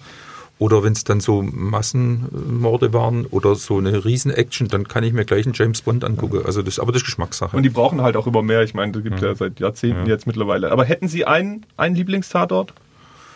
Also ich finde den, äh, wie viele anderen, auch den Münster äh, lustig. Äh, aber Nee, das, der ist doch, ausgekultet. Doch, der ist, doch, der ist, Nee, doch, nee, der ist geht nicht deshalb lustig, weil der Börner und die, und die Christine Urspruch und der, der wie heißt der, Der der, Axel Liefers Prahl, plötzlich, ja. Ach so, Liefers, ja, genau. Börners, ja. Also das, Ja. die, ich finde die, ich finde die, die sind einfach, äh, die, das ist, hat Nee, die sind abgekultet, finde ich. Also ich war auch lange Fan von denen, aber es ist immer dasselbe Spiel, denen fällt nichts ein. Würde ich nicht sagen. Das Mhm. heißt, dein Favorite Tatort? Momentan pff, Dortmund, sehr gut. Ja. Berlin, sehr gut. Kiel, sehr, sehr gut. Borowski? Das ist Borowski. Nee, Borowski kann ich schon nicht mehr sehen. Super. Nee. das ist, das ist, das ist eine Hypothek auf seine Herkunft. Ja, ich glaube auch. Also dann, dann hänge ich den Stuttgarter raus. Also dann ist der noch hundertmal besser. Ich finde die Kommissare gut, aber die letzten Geschichten aus Stuttgart so spannend waren die nicht. Was ist denn ähm, momentan der schwäbische Tatort? Weil wir hatten ja lange Konstanz, gibt's aber nicht mehr. Nee, aber die sind ja nach Freiburg gegangen mittlerweile. Also den schwäbischen Ja, Bodensee aber- gibt es nicht mehr, aber Freiburg gibt es mittlerweile. Der letzte, der war aber total schlecht. Ja, ja, ja, ja. Der Oh, war, der ich habe hab da zehn Minuten geguckt und dann bin raus. Oh, der war richtig schlecht. Oh, Obwohl ich die beiden Sch äh, Schauspieler und auch Kommissare, also die Charaktere, eigentlich gut finde. Aber Aber, das war irgendwie wie so ein. Soft-Porno, fand ich. Ich weiß es nicht. Wie gesagt, Ja, ich bin nach zehn Minuten ja. raus. Ja, also ich habe den Ja, ausgemacht, das hat Hauptsache mal genervt. nackte Menschen irgendwie zeigen. ja, ja, ja. Also, da ist Herr Stürmer hier im Studio auf jeden Fall die spannendere Angelegenheit. Definitiv. So, ich möchte noch, aber Fabian hat auch noch was vorbereitet. Wir, wir müssen jetzt auch mal ein bisschen auf die Uhr gucken. Ich habe aber schon noch so einen Block, wo ich einfach ernste Themen mit ihm irgendwie besprechen möchte. Was sagen Sie? Müssen Sie los? Nee, nee, aber ich habe auch noch einen Werbeblock. Ah, äh, den machen wir aber dann, dann weiter hinten. Dann können die Leute nämlich schon abschalten und dann können wir den. Nein. Nein. Ähm, ich habe mir ein paar, ja doch ein bisschen ernstere Fragen nochmal äh, aufgeschrieben, weil das einfach, glaube ich, auch Thema in unserer Gesellschaft ist. Stichwort Gewalt gegen Polizisten, Anfeindungen gegen Polizisten. Ähm, gefühlt wird es immer mehr. Ähm, stimmt es oder stimmt es nicht? Es ist real mehr. Äh, Ich kann sagen, vor zehn Jahren hatten wir im Präsidiumsgebiet 200 Angriffe, jetzt haben wir etwa 300. Da ist natürlich, da sind auch Leute dabei, die sich einfach nur sperren und sich beispielsweise nicht bei der Blutentnahme das abnehmen lassen. Aber was wir schon haben, ist die, äh, eine, eine, eine deutlich zunehmende Aggression. Das hat was mit Alkohol zu tun, das hat mit Gruppe zu tun. Und mit äh, Respekt, äh, Respekt geht verloren. Was mich irritiert, ist, dass, dass wir als Polizei da ein bisschen Zielscheibe sind. Das äh, mit unseren Tätigkeiten, Strafverfolgung, alles kann ich nachvollziehen. Dass man Feuerwehrleute und Rotkreuz angreift, das werde ich, da habe ich noch Verständnisprobleme. Das begreife ich einfach nicht, weil die kommen zum Helfen und dass die dann äh, sich unterstützen lassen müssen, weil sie angegriffen werden, obwohl sie helfen wollen, da fehlt mir jedes Verständnis. Aber Sie helfen ja letztlich auch. Also das muss man, glaube ich, an der Stelle mal ganz deutlich sagen. Also Ja, das wir hat einfach keinen Platz in unserer Ja, Gesellschaft. Äh, Absolut d'accord. Selbstverständlich. äh, äh, Ich tue auch bei allen Fällen wirklich Strafantrag stellen und ich möchte, also ich muss als Pol- Polizeichef einen Strafantrag stellen. Das mache ich auch immer, dass das verfolgt wird. Aber wir zeigen ja Leute an und wir tun Leute, äh, also auch Eingriffsmaßnahmen. Deshalb sage ich, kann ich ein Stück weit verstehen, dass wir eine größere Hassfläche sind als diejenigen, die nur helfen, die gar keine Konflikte haben. Kann ich übrigens ähm, gar nicht nachvollziehen. Also es ist natürlich immer lustig, irgendwie über die Polizei mal einen Witz zu machen. So, gehe ich mit, alles lustig. Aber ganz ehrlich, äh, ihr macht eure Arbeit. Also ihr habt auch gar keine andere Wahl. Also ihr tut eure Arbeit. Euch dafür anzugreifen, geht gar nicht. Also das wäre ja so wie, wenn irgendjemand mit ähm, zum Beispiel Herrn Linsenmeyers Meinung nicht einverstanden ist, weil er als Redakteur arbeitet, dass er kommt und ihm dafür einen auf die Mappe haut. Also nein. Ich, ich, Ja, äh, bin so- ich absolut bei Ihnen, finde ich ja. Gewalt ist sowieso, Ja, ja. geht einfach so gar nicht, aber ich finde eigentlich ähm, dieses, also man bekommt das ja mit, dass sozusagen der Respekt gegenüber der, der Staatsgewalt oder der Polizei gegenüber niedriger wird. Mir fehlt da irgendwie das Verständnis und mir fehlt auch völlig das Verständnis, dass der, des Polizei, weil da ist kein Feind, die tun ihre Arbeit auf Befehl sozusagen. Also niemand beim Fußball als Beispiel, da könnte ich mich furchtbar aufregen, als wären die Polizisten da freiwillig, um sich mit dem Bekloppten da auseinanderzusetzen. Voll geil. Der Samstag ist im Arsch. Äh, ich darf da irgendwelche Idioten äh, äh, begleiten und dann werden die auch noch zum Feindbild, als würden die sich darüber freuen, da zu stehen. Also, mir fehlt da völlig die Toleranz. Da sind wir völlig einig. Äh, Was ich nachvollziehen kann, ist jemand, de- den wir, den, wo wir den Widerstand gebrochen haben, den wir auf den Boden gelegt haben, den wir geschlossen haben, der Schmerzen hat, dass der danach äh, einen Hass auf die Polizei hat, äh, die, die, den ich aber keinesfalls rechtfertigen will. Der auch keinerlei, der hat vorher Scheiße gebaut und dann hat er die Konsequenzen und dann wird er damit nicht fertig. Ich Ja. finde nur die neue Entwicklung, dass man Feuerwehr und Rotkreuz auch noch Naja. als Zielscheibe hat, da sage ich ja, wo sind wir denn? Ich muss an der Stelle sagen, ich bin ja gerade Betroffener, weil auch ich habe ja Mist gebaut, auch ich bin ja gerade geschlossen äh, hier und trotzdem ähm, bin ich noch sehr zufrieden mit Herrn Stürmer. Deswegen, äh, man, Du kann auch anders, um. man kann auch anders damit umgehen, ähm, wenn man sieht, dass man einen Fehler gemacht hat. Ähm, eine weitere Frage, und da können Sie dann, glaube ich, mit Ihrem Werbeblock einhaken, ist, wie sieht's denn mit, den, mit dem Nachwuchs aus? Ähm, man hört immer, dass es eben zu wenig Polizisten gibt, weil eben auch Jahre, Jahrzehnte lang nicht neu eingestellt wurde und jetzt auch viele ältere Kollegen in den Ruhestand gehen. Da geht nicht nur Wissen verloren, sondern aber auch natürlich ähm, die Personal-Manpower und Womenpower natürlich. Ähm, wie sieht's denn aus ähm, aktuell mit dem Nachwuchs? Wie, hat Baden-Württemberg, hat Ravensburg zu wenig Polizei? Wollen wir da auch den Werbeblock draus machen? Da mache ich, da hau ich Herr gleich Stürmer rein. Ja, will. ja, ja. Also, also die gute Nachricht ist, äh, wir werden wieder mehr. Wir haben jetzt im Frühjahr kriegen wir ein, etwas über 100 junge Polizistinnen und Polizisten. Ich feiere das aber nicht als große Verstärkung, weil, das, weil wir damit die Lücken auffüllen, die wir durch Pensionierungen und äh, alles, was Linse gesagt hat, stimmt 100 pro. Das ist so. Vor fünf Jahren hätte man dringend früher einstellen müssen. Äh, darüber, das hat uns auch richtig Schwierigkeiten gemacht, weil wir weniger geworden sind. Aber das Gute ist, äh, in den nächsten Jahren wird deutlich mehr eingestellt und deshalb werden die nach und nach ankommen. Das braucht noch. Wir haben viel Erfahrungswissen, das verloren geht. Und deshalb Werbeblock. Wir haben als Polizei wirklich auch was zu bieten. Wir Darf ich das haben? Ja, gerne. Äh, Und äh, ich bin jetzt natürlich Werbeblock einfach äh, junge Menschen, die Sinn, äh, die was Sinnvolles tun wollen. Wir haben eine hochqualifizierte Ausbildung, wir haben Lebzeitbeamtenstatus, äh, wir haben äh, einen herausfordernden Beruf, einen interessanten Beruf mit guten Perspektiven und deshalb werbe ich dafür, wer sich von der Poli wer, wer äh, sich, äh, wir brauchen Nachwuchs. Äh, Ich, äh, ich bettel jetzt hier nicht drum, Leute, kommt zu uns. Ja. Wir, wir haben harte Auswahlkriterien. Wir haben auf eine Stelle drei Bewerber. Aber wir brauchen in den nächsten Jahren weiterhin gute junge Leute, die sich, und ich brauche keine, die äh, die wohlige Wärme des Beamtentums suchen, sondern ich brauche Leute, die sich engagieren, die fit im Kopf sind, die psychisch stabil sind und äh, die eine sinnvolle Tätigkeit machen wollen. Und deshalb werbe ich dafür, wer sich für Polizei interessiert, wir sind offen, wir, wir brauchen in den nächsten Jahren viel Nachwuchs, damit wir uns gut aufstellen. Je besser, und ich brauche brauch keine Djangos oder Schläger oder, oder Leute, die gern mit Macht unterwegs sein wollen, sondern Leute, die vernünftig spurensicher, werde ich Cyberkriminalist, werde ich Ermittler, werde ich Streifenbeamter, werde ich Verkehrsspezialist. Also da ganz viele Möglichkeiten, die man hat.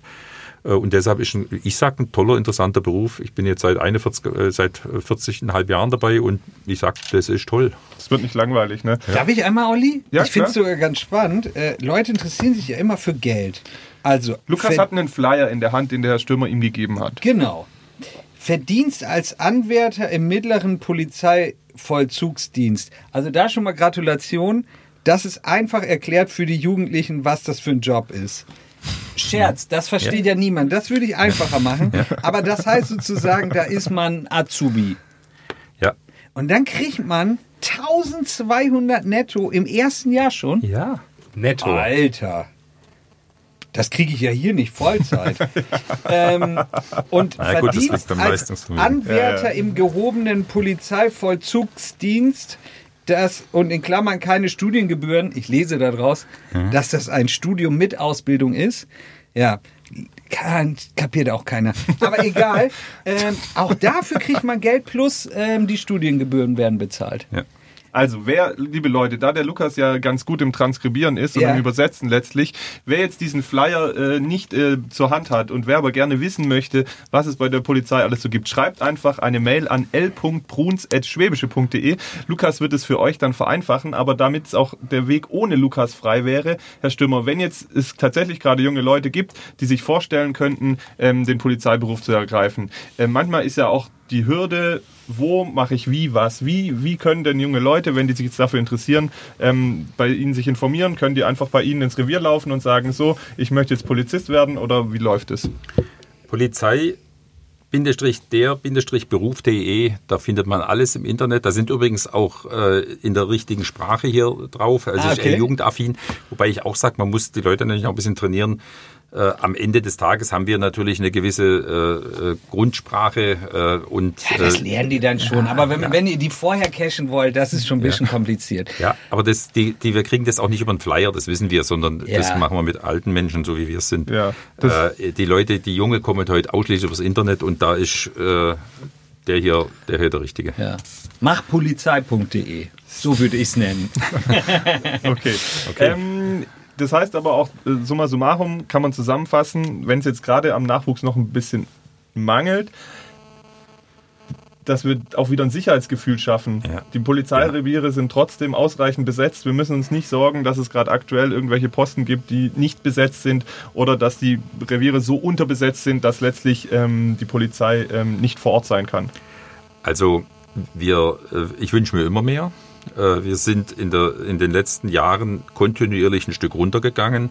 Wir sind in dem Jahr haben wir den Boden erreicht. Ab nächstes Jahr gehen wir wieder hoch. Das hat folgende Auswirkungen. Wenn es jetzt knallt, wenn es wichtig ist, dass wir vor Ort kommen, dann sind wir schnell mit ein paar Streifenwegen da. Wenn wir aber jetzt zum Beispiel Ruhestörungen oder Einsätze, die einfach dann zu denen wir dann nicht kommen. Die müssen dann halt hinten runterfallen. Das ist so. Aber ich sage mal, insgesamt kommen wir, äh, braucht man sich keine Sorgen machen, dass man hier schutz- und hilflos äh, dem äh, ausgeliefert ist.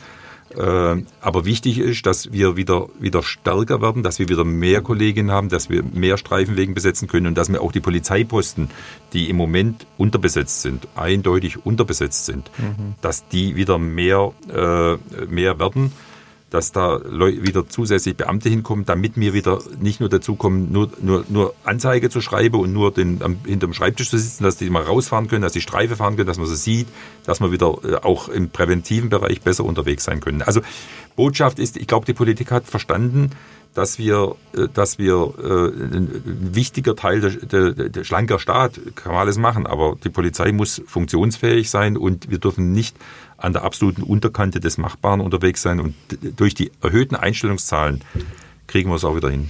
Wollen Sie eine spannende Geschichte von mir? Es ist wirklich eine wahre Geschichte. Ich wurde in Ulm wirklich mal am helllichten Tag ähm, am Donauufer überfallen. Was? Ja, unter Zeugen. Das Problem an der Sache war, dass ich nichts dabei hatte. Das führte bei den beiden Tätern dazu, ähm, mir richtig auf die Mappe zu gehen, weil die haben gesehen, dass ich mich gefreut habe, dass ich nichts dabei habe.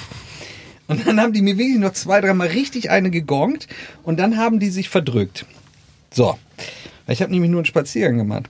Dann habe ich gebeten, ein paar Leute doch bitte die Polizei zu rufen. Das haben die auch getan. Nach einer halben Stunde warten bin ich einfach weggegangen. Ich bin einfach weggegangen, weil die Polizei nicht gekommen ist. Es war mir scheißegal. Ich hatte ein paar auf die Mappe gekriegt, die hatten es nicht. Ähm, die Polizei kam nicht. Äh, da habe ich aufgegeben. Ich weiß, dass es wahrscheinlich nicht das richtige Verhalten war. Aber ähm, können, können Sie es nachvollziehen, wie ich gehandelt habe?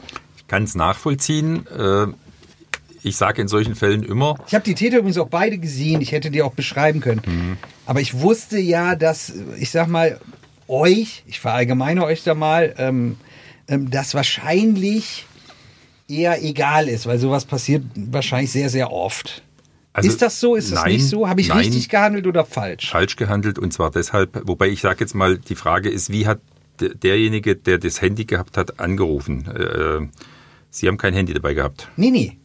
Okay, sonst wäre es wahrscheinlich auch weg gewesen. Äh, Genau. Aber, aber, aber wenn äh, die, die Frage ist immer, wie ruft derjenige an? Wenn der anruft und sagt, oh, da hat mich gerade einer angesprochen, der, der behauptet, der hätte irgendwie sei geschlagen worden. Also äh, äh, wenn man 110 anruft und sagt, ich bin gerade überfallen worden, zwei Täter, dann und dann ist es passiert und dann Ja. wo, was, wie, wann, wo, womit und diese W-Fragen. Ja. Und wenn das klar ankommt, also meine Kollegen machen nichts lieber als Täter auf frischer Tat festnehmen. Ja. Äh, Und dann sage ich nochmal, wenn man das auf sich beruhen lässt, äh, richtig, wenn Sie mich nach dem richtigen Verhalten fragen, dann hätten Sie, das ist ärgerlich, dass niemand kommt, brauche ich nicht drum rumreden, Ja. äh, ist blöd, aber Beine unter den Arm nehmen, nächstes, nächste Polizeidienststelle anzeigen, den jetzt denken wir mal weiter. Wenn die beiden Burschen das mit Ihnen machen, glauben Sie, sind der Einzige Ja, gewesen ich vorher auch und gedacht. nachher? Deswegen frage ich ja. Ja, und dann Deswegen sag frage ich, ja. dann sag ich, wenn, wenn welche das machen und damit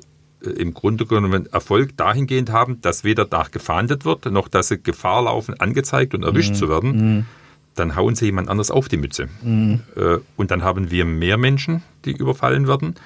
Und ich sage es genau andersrum. Wenn jeder von uns sein Handy oder wenn jeder von sich, und deshalb Thema Zivilcourage, ich sage, Leute, wenn jeder wegguckt, dann haben wir, dann können die machen, was sie wollen. Die werden, und wenn sie nicht angezeigt werden, dann haben wir den Freibrief. Jeder, regt sich immer wieder über Justiz auf, dass die nicht hart urteilt und, oh, und auch Gefängnis und so. Aber wenn wir in, der Prozesskette am Anfang nicht eine Anzeige haben und selbst wenn wir die nicht kriegen, dann wissen wir, hm, da unten läuft jemand rum, der die Leuten versucht äh, auszurauben. Und das ist dann ein Raub, ganz einfach. Oder das ist Ja. eine Körperverletzung. Ja. Und In dem Fall war es beides. ja, und jetzt haben Sie das noch gut weggesteckt. Das, der Nächste, äh, der, der sagt, ich gehe da nie wieder runter. Ja. Äh, und, das, und am Ende des Tages können die relativ vielen auf die Mütze hauen, wenn, wenn jeder sagt, oh, blöd gelaufen und so. Selbst wenn wir es nicht aufklären, wenn wir nicht, wenn wir wissen wir, da unten war was und die Kollegen, die dann in Dienst kommen, nächste, nächste, nächste Schicht, ah, mittags, ungewöhnlich, dann fahren die da eher mal Streife. Oder dass man dann, wenn nochmal was kommt, dann weiß man, okay, da unten ist jemand unterwegs. Und dann, und wenn das eine gewisse Frequenz hat, dann sitzen wir an, ein Weingarten da, der, der Exi beispielsweise, wenn wir, aber wenn es keiner anzeigt und wir das gar nicht wissen, das, die, der, man hat Straffreiheit, wenn man nicht anzeigt Ja. für den Täter. Und deshalb ist das scheiße. Okay. Also, liebe Leute, wenn ihr, wenn euch irgend sowas passiert, zeigt es an, macht nicht den Lukas Bruns, sondern ähm, wartet ein bisschen länger oder geht zur Polizeistelle. ist gut. Sehr gut. Herr Stürmer, was ich mich gerade noch gefragt hat, weil ich mal nochmal Ihre Uniform angeguckt habe, Sie haben ja nur zwei Sterne. Was sagt das denn aus? Gibt's nicht, aber Sie, die sind dafür in Gold, gell? Ich, ich bin da wirklich total laie. Sind Erklären das Sie für das noch? Meisterschaften irgendwie ähm, Polizei, Fußballturnier oder Nee, so? Im, Wofür kriegt im man die Eisstock Sterne? schießen. Die Polizei geht, macht doch immer Eisstockschießen, Ja. oder? In Weingarten. Wie viele hat Frau König? Hat auch zwei. Auch zwei, Auch aber noch zwei. in Silber. Ah, ah. Also leicht erklärt, äh, blaue Sterne sind mittlerer Dienst, äh, silberne Sterne sind gehobener Dienst, äh, goldene Sterne sind höherer Dienst. Und äh, Präsident und Vize haben dann noch den Eichenlaub drumherum. Ah ja, bei Ihnen ist es noch umrandet. Und Ja. wie viele Sterne kann man maximal haben? Also hier in der Fläche äh, war's das. Äh, in Stuttgart gibt's noch einen, der heißt Inspekteur, der hat dann drei äh, Sterne und das Eichenlaub. Und manchmal gibt's auch vier, wenn man der Polizeipräsident vom ganzen Land ist. Beispielsweise so müsste es sein, aber so ganz genau weiß ich es ehrlich gesagt nicht. Aber weil bei Ihnen ist ja noch ein bisschen Platz, Nee, theoretisch. nee, nee das ist voll. Ja, äh, voller geht's ja nicht mehr. Also voll. Och, Also- wir könnten ihm doch mal irgendwie so einen Orden. Meine Frau könnte ihm so einen Orden häkeln. Irgendwas Schönes. das ist ja auch dann schon wieder Dienstanmaßung, oder? Wenn Sie sich da selber noch so einen draufsticken würden oder so. Ja, aber wenn das ein Fan ihn jetzt mal häkelt, so meine Frau irgendwie so äh, Lieblings, Lieblingspolizist oder irgendwie einen- sowas. Ich habe einen, ein Ehrenzeichen der Feuerwehr für gute Zusammenarbeit. Äh, äh, das, also man kann so sowas kann man dann äh, ranmachen, aber Ja. Nazis raus oder so, so einen kleinen Pin, wäre das erlaubt? also äh, habe ich große Sympathien dafür für die Botschaft. Äh, aber wenn wir uns mit allem bepflastern, Nee, nee, äh, wofür und wogegen wir sind, äh, dann sind wir nicht mehr so arg neutral. Wobei Ja. zu Nazis muss man nicht neutral sein, sage ich mal. Äh, aber wir müssen schon aufpassen, dass wir nicht für und gegen Tierschutz sind und äh, oder oder dann am Ende la- laufende Litfaßsäulen sind. Deshalb achten wir so ein bisschen drauf, dass wir dass wir da ja, ab und zu gab es dann mal, dann hat er die rote Schleife von gegen AIDS und so. Da kann man, äh, gegen vieles kann man nichts sagen, aber man, da achten wir darauf, dass wir ein bisschen neutral sind. Ich, das ist eine perfekte Überleitung, weil die Frage wollte ich Ihnen tatsächlich auch noch stellen, was einfach allgemein, äh, jetzt egal aus welcher politischen Richtung, einfach Instrumentalisierung auch ein bisschen angeht. Gerade bei uns in Weingarten, das habe ich jetzt ja schon öfters erlebt, ähm, ist die AfD relativ äh, häufig äh, zu Besuch. Ähm, jetzt gerade die letzte Veranstaltung wurde abgesagt von der Fraktion Identität und Demokratie, aber trotzdem ist es natürlich so ein Thema, wo es immer mehr Gegendemonstranten auch gibt. Und ähm, zum Beispiel als Frau Weidel in Weingarten war, dann hat die ausdrücklich auch nochmal die Polizei im Saal gelobt und ihnen gedankt, dass sie ja diese Veranstaltung möglich machen würde. Wie gehen Sie damit um? Weil letztlich sagen Sie ja, Sie sind neutral und Sie werden da aber ganz bewusst, versucht da eine Politikerin dann quasi sagen, wir sind ja auch äh, die Polizei so ein bisschen. Aber das ist doch vergiftetes Lob jetzt mal als Meinung, oder? Ja, aber deswegen äh, ist ja egal, ob es ein Lob oder nicht ist, aber ja- trotzdem wird, aber das ist wird ja die Polizei Mittel. damit instrumentalisiert. Ja. Ich schließe mich dem Herrn Bruns in diesem Ausnahmefall mal an.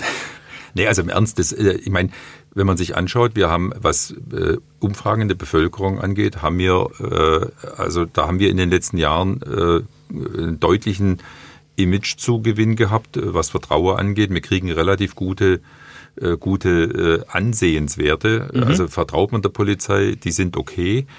Und äh, ich meine, natürlich ist das, äh, ich- ich bin in keiner Partei, ich achte auch darauf, dass ich mich nicht von irgendjemandem vereinnahmen lasse. Äh, und das über dieses Lob äh, ist meine Freude äh, überschaubar.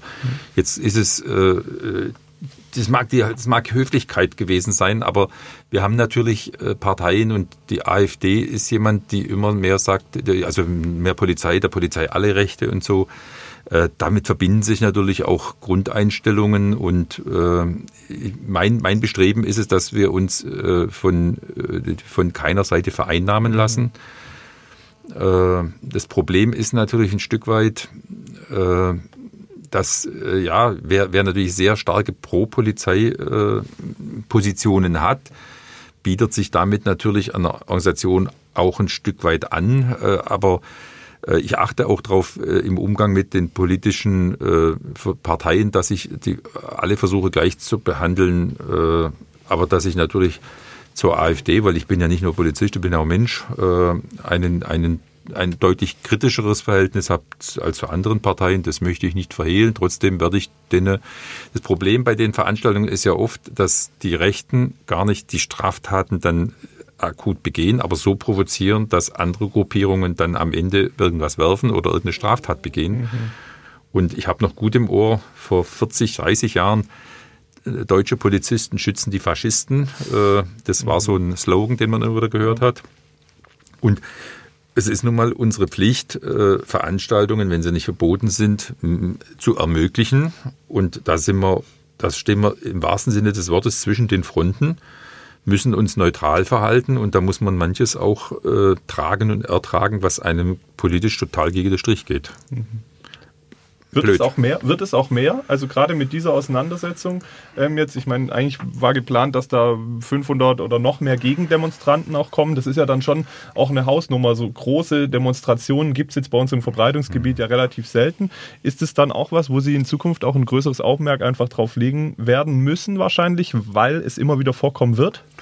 Also vorkommen wird, ich meine, im Grunde ist es die Nutzung demokratischer Rechte. Mhm. Wenn solche Einsatzlagen kommen, das kriegen wir schon hin. Wir müssen natürlich Kräfte aufrufen, müssen uns darauf vorbereiten.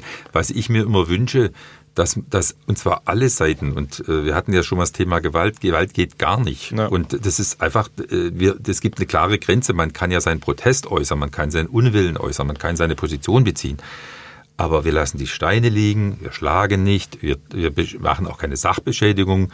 Und äh, unser, äh, wir haben ja auch Anti-Konflikt-Teams, äh, die, die im Prinzip, wenn sich irgendwas zusammenballt, äh, der Herr Wanner zum Beispiel aus Weingarten mhm. gehört da auch dazu, die dann einfach mit den Leuten in frühen Phase reden, dass wir nachher nicht äh, mit Gewalt einschreiten müssen. Äh, und ich würde mir wünschen, dass da mehr Besonnenheit ist und dass man, wenn wenn man sich gerechtfertigt fühlt, Gewalt anzuwenden, nur weil man politisch anders denkt, dann sind wir daneben. Und mhm. äh, auch Leute von der AfD die Stände umzuwerfen, man kann das gut und schlecht finden, äh, was die politisch äh, äh verbreiten. Aber äh, da ist eine Grenze erreicht und dann sind wir in der Schutzfunktion und das geht einfach nicht. Ja, ja, ja bin ich voll bei Ihnen, ja. ja. Okay, ich wollte noch ähm, wissen, wir hatten ja vorhin drüber gesprochen, dass ähm, es jetzt das Polizeipräsidium gibt. Äh, hat sich jetzt die ersten Monate bewährt und was hat sich jetzt durch dieses Präsidium, was verändert sich für die Bürger? Ist es mhm. irgendwo greifbar? Hashtag Räucherwache.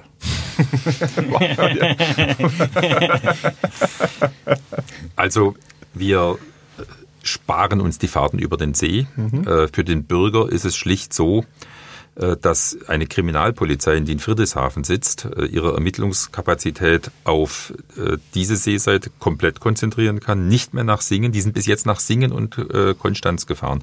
Da können, da können Sie jetzt sagen, was juckt mich das als Bürger, die sehe ich nicht. Aber wenn die da drüben sind, sind die nicht hier. Und ja. konkret für Ravensburg hatten wir bisher rund um die Uhr zwei mindestens zwei Kriminalbeamte in Ravensburg.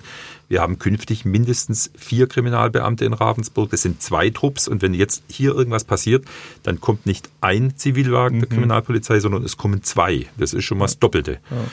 Und die Verfahren, die fahren nicht mehr darüber. Und was sich auch verbessert ist, wir haben die Verkehrsunfälle, die schweren Verkehrsunfälle, die haben äh, fast nur noch Spezialisten aufgenommen bis jetzt.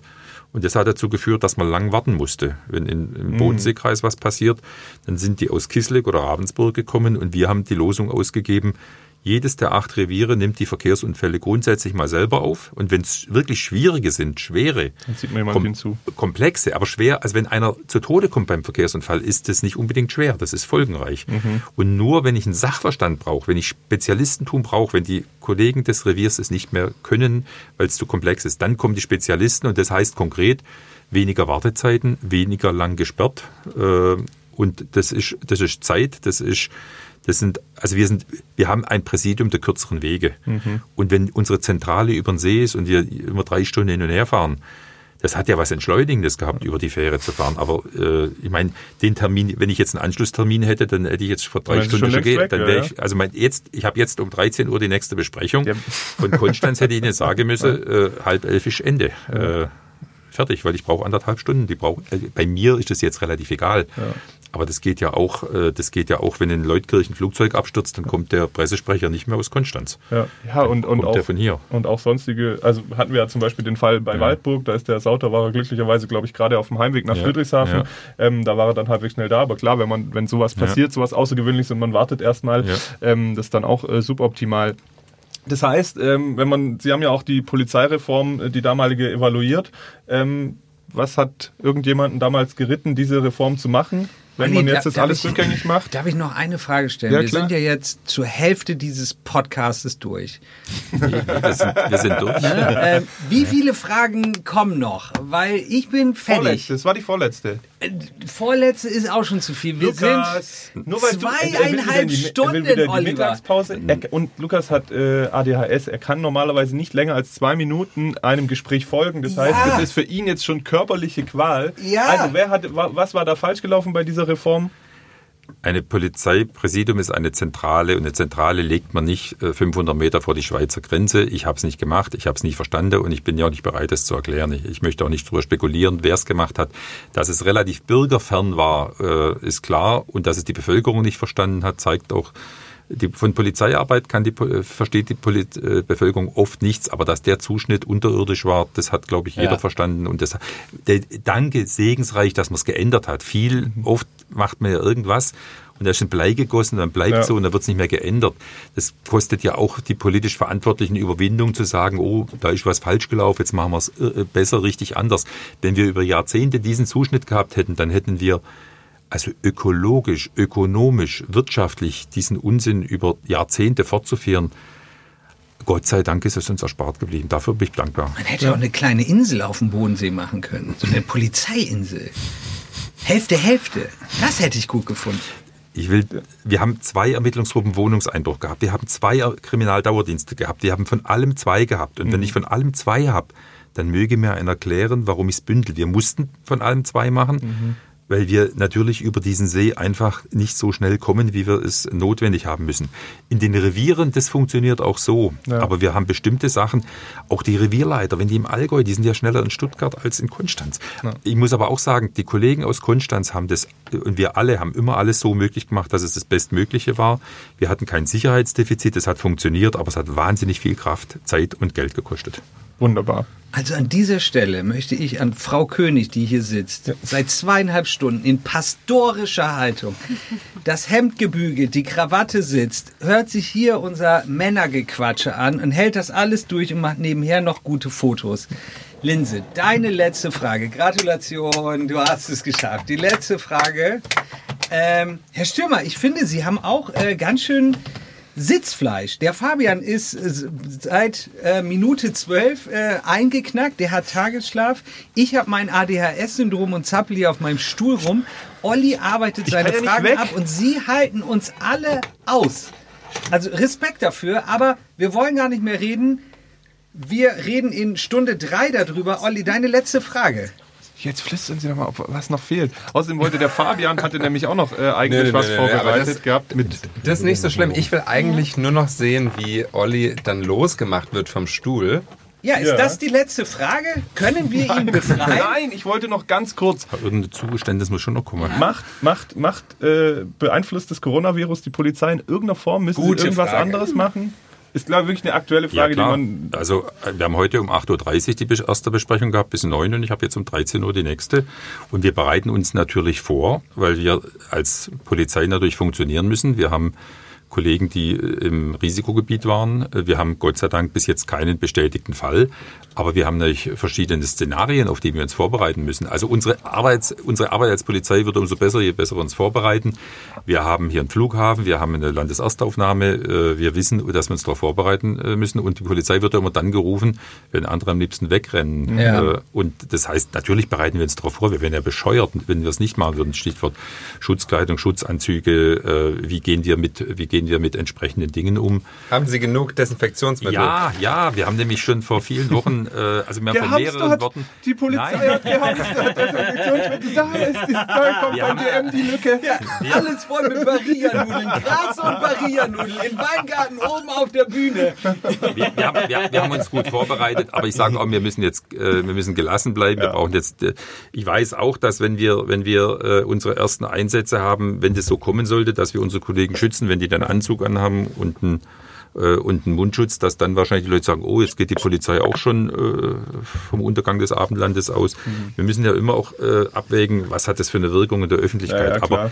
wir haben Mitarbeiter, die auch Anspruch haben, mit einem ordentlichen Schutz äh, unterwegs zu sein, die ihr Ansteckungsrisiko reduzieren müssen. Und da müssen wir natürlich auch achten, dass wir die nicht einfach ohne Plan und Ziel in so einen Einsatz reinjagen. Die müssen dahin, die haben ein erhöhtes Gefahrentragungsrisiko.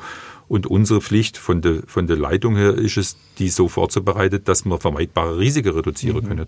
Und das heißt, Sie haben die Risiken wahrscheinlich auch schon minimiert, dass die Kollegen, die jetzt im Risikogebiet waren, sind die erstmal zu Hause, also jetzt nicht unter Quarantäne, aber dass sie halt nicht bei der Arbeit sind. Das ist immer eine Einzelfallentscheidung gewesen. Okay. Also wir, wir treffen uns einmal am Tag und dann werden die neuen Fälle referiert und dann entscheiden wir. Äh, also Beispiel, wenn jetzt jemand die letzten zehn Jahre pumpelgesund ist, ein gigantisches äh, Immunsystem hat und sagt, ich war im Risikogebiet, aber äh, ich war weitgehend allein, ich habe wenig Kontakte zu anderen Mhm. gehabt und das ist jetzt zwölf Tage her, dann brauchen wir den 14. Tag vielleicht nicht abwarten. Wenn Ja. einer sagt, äh, ich war da ziemlich nah dran oder einen bestätigten Corona-Fall im Nahbereich, beispielsweise Kinder haben es gespielt, wo, wo eins, jemand das hatte, dann Ja, sagen wir daheim. Im Zweifel bleiben sie daheim.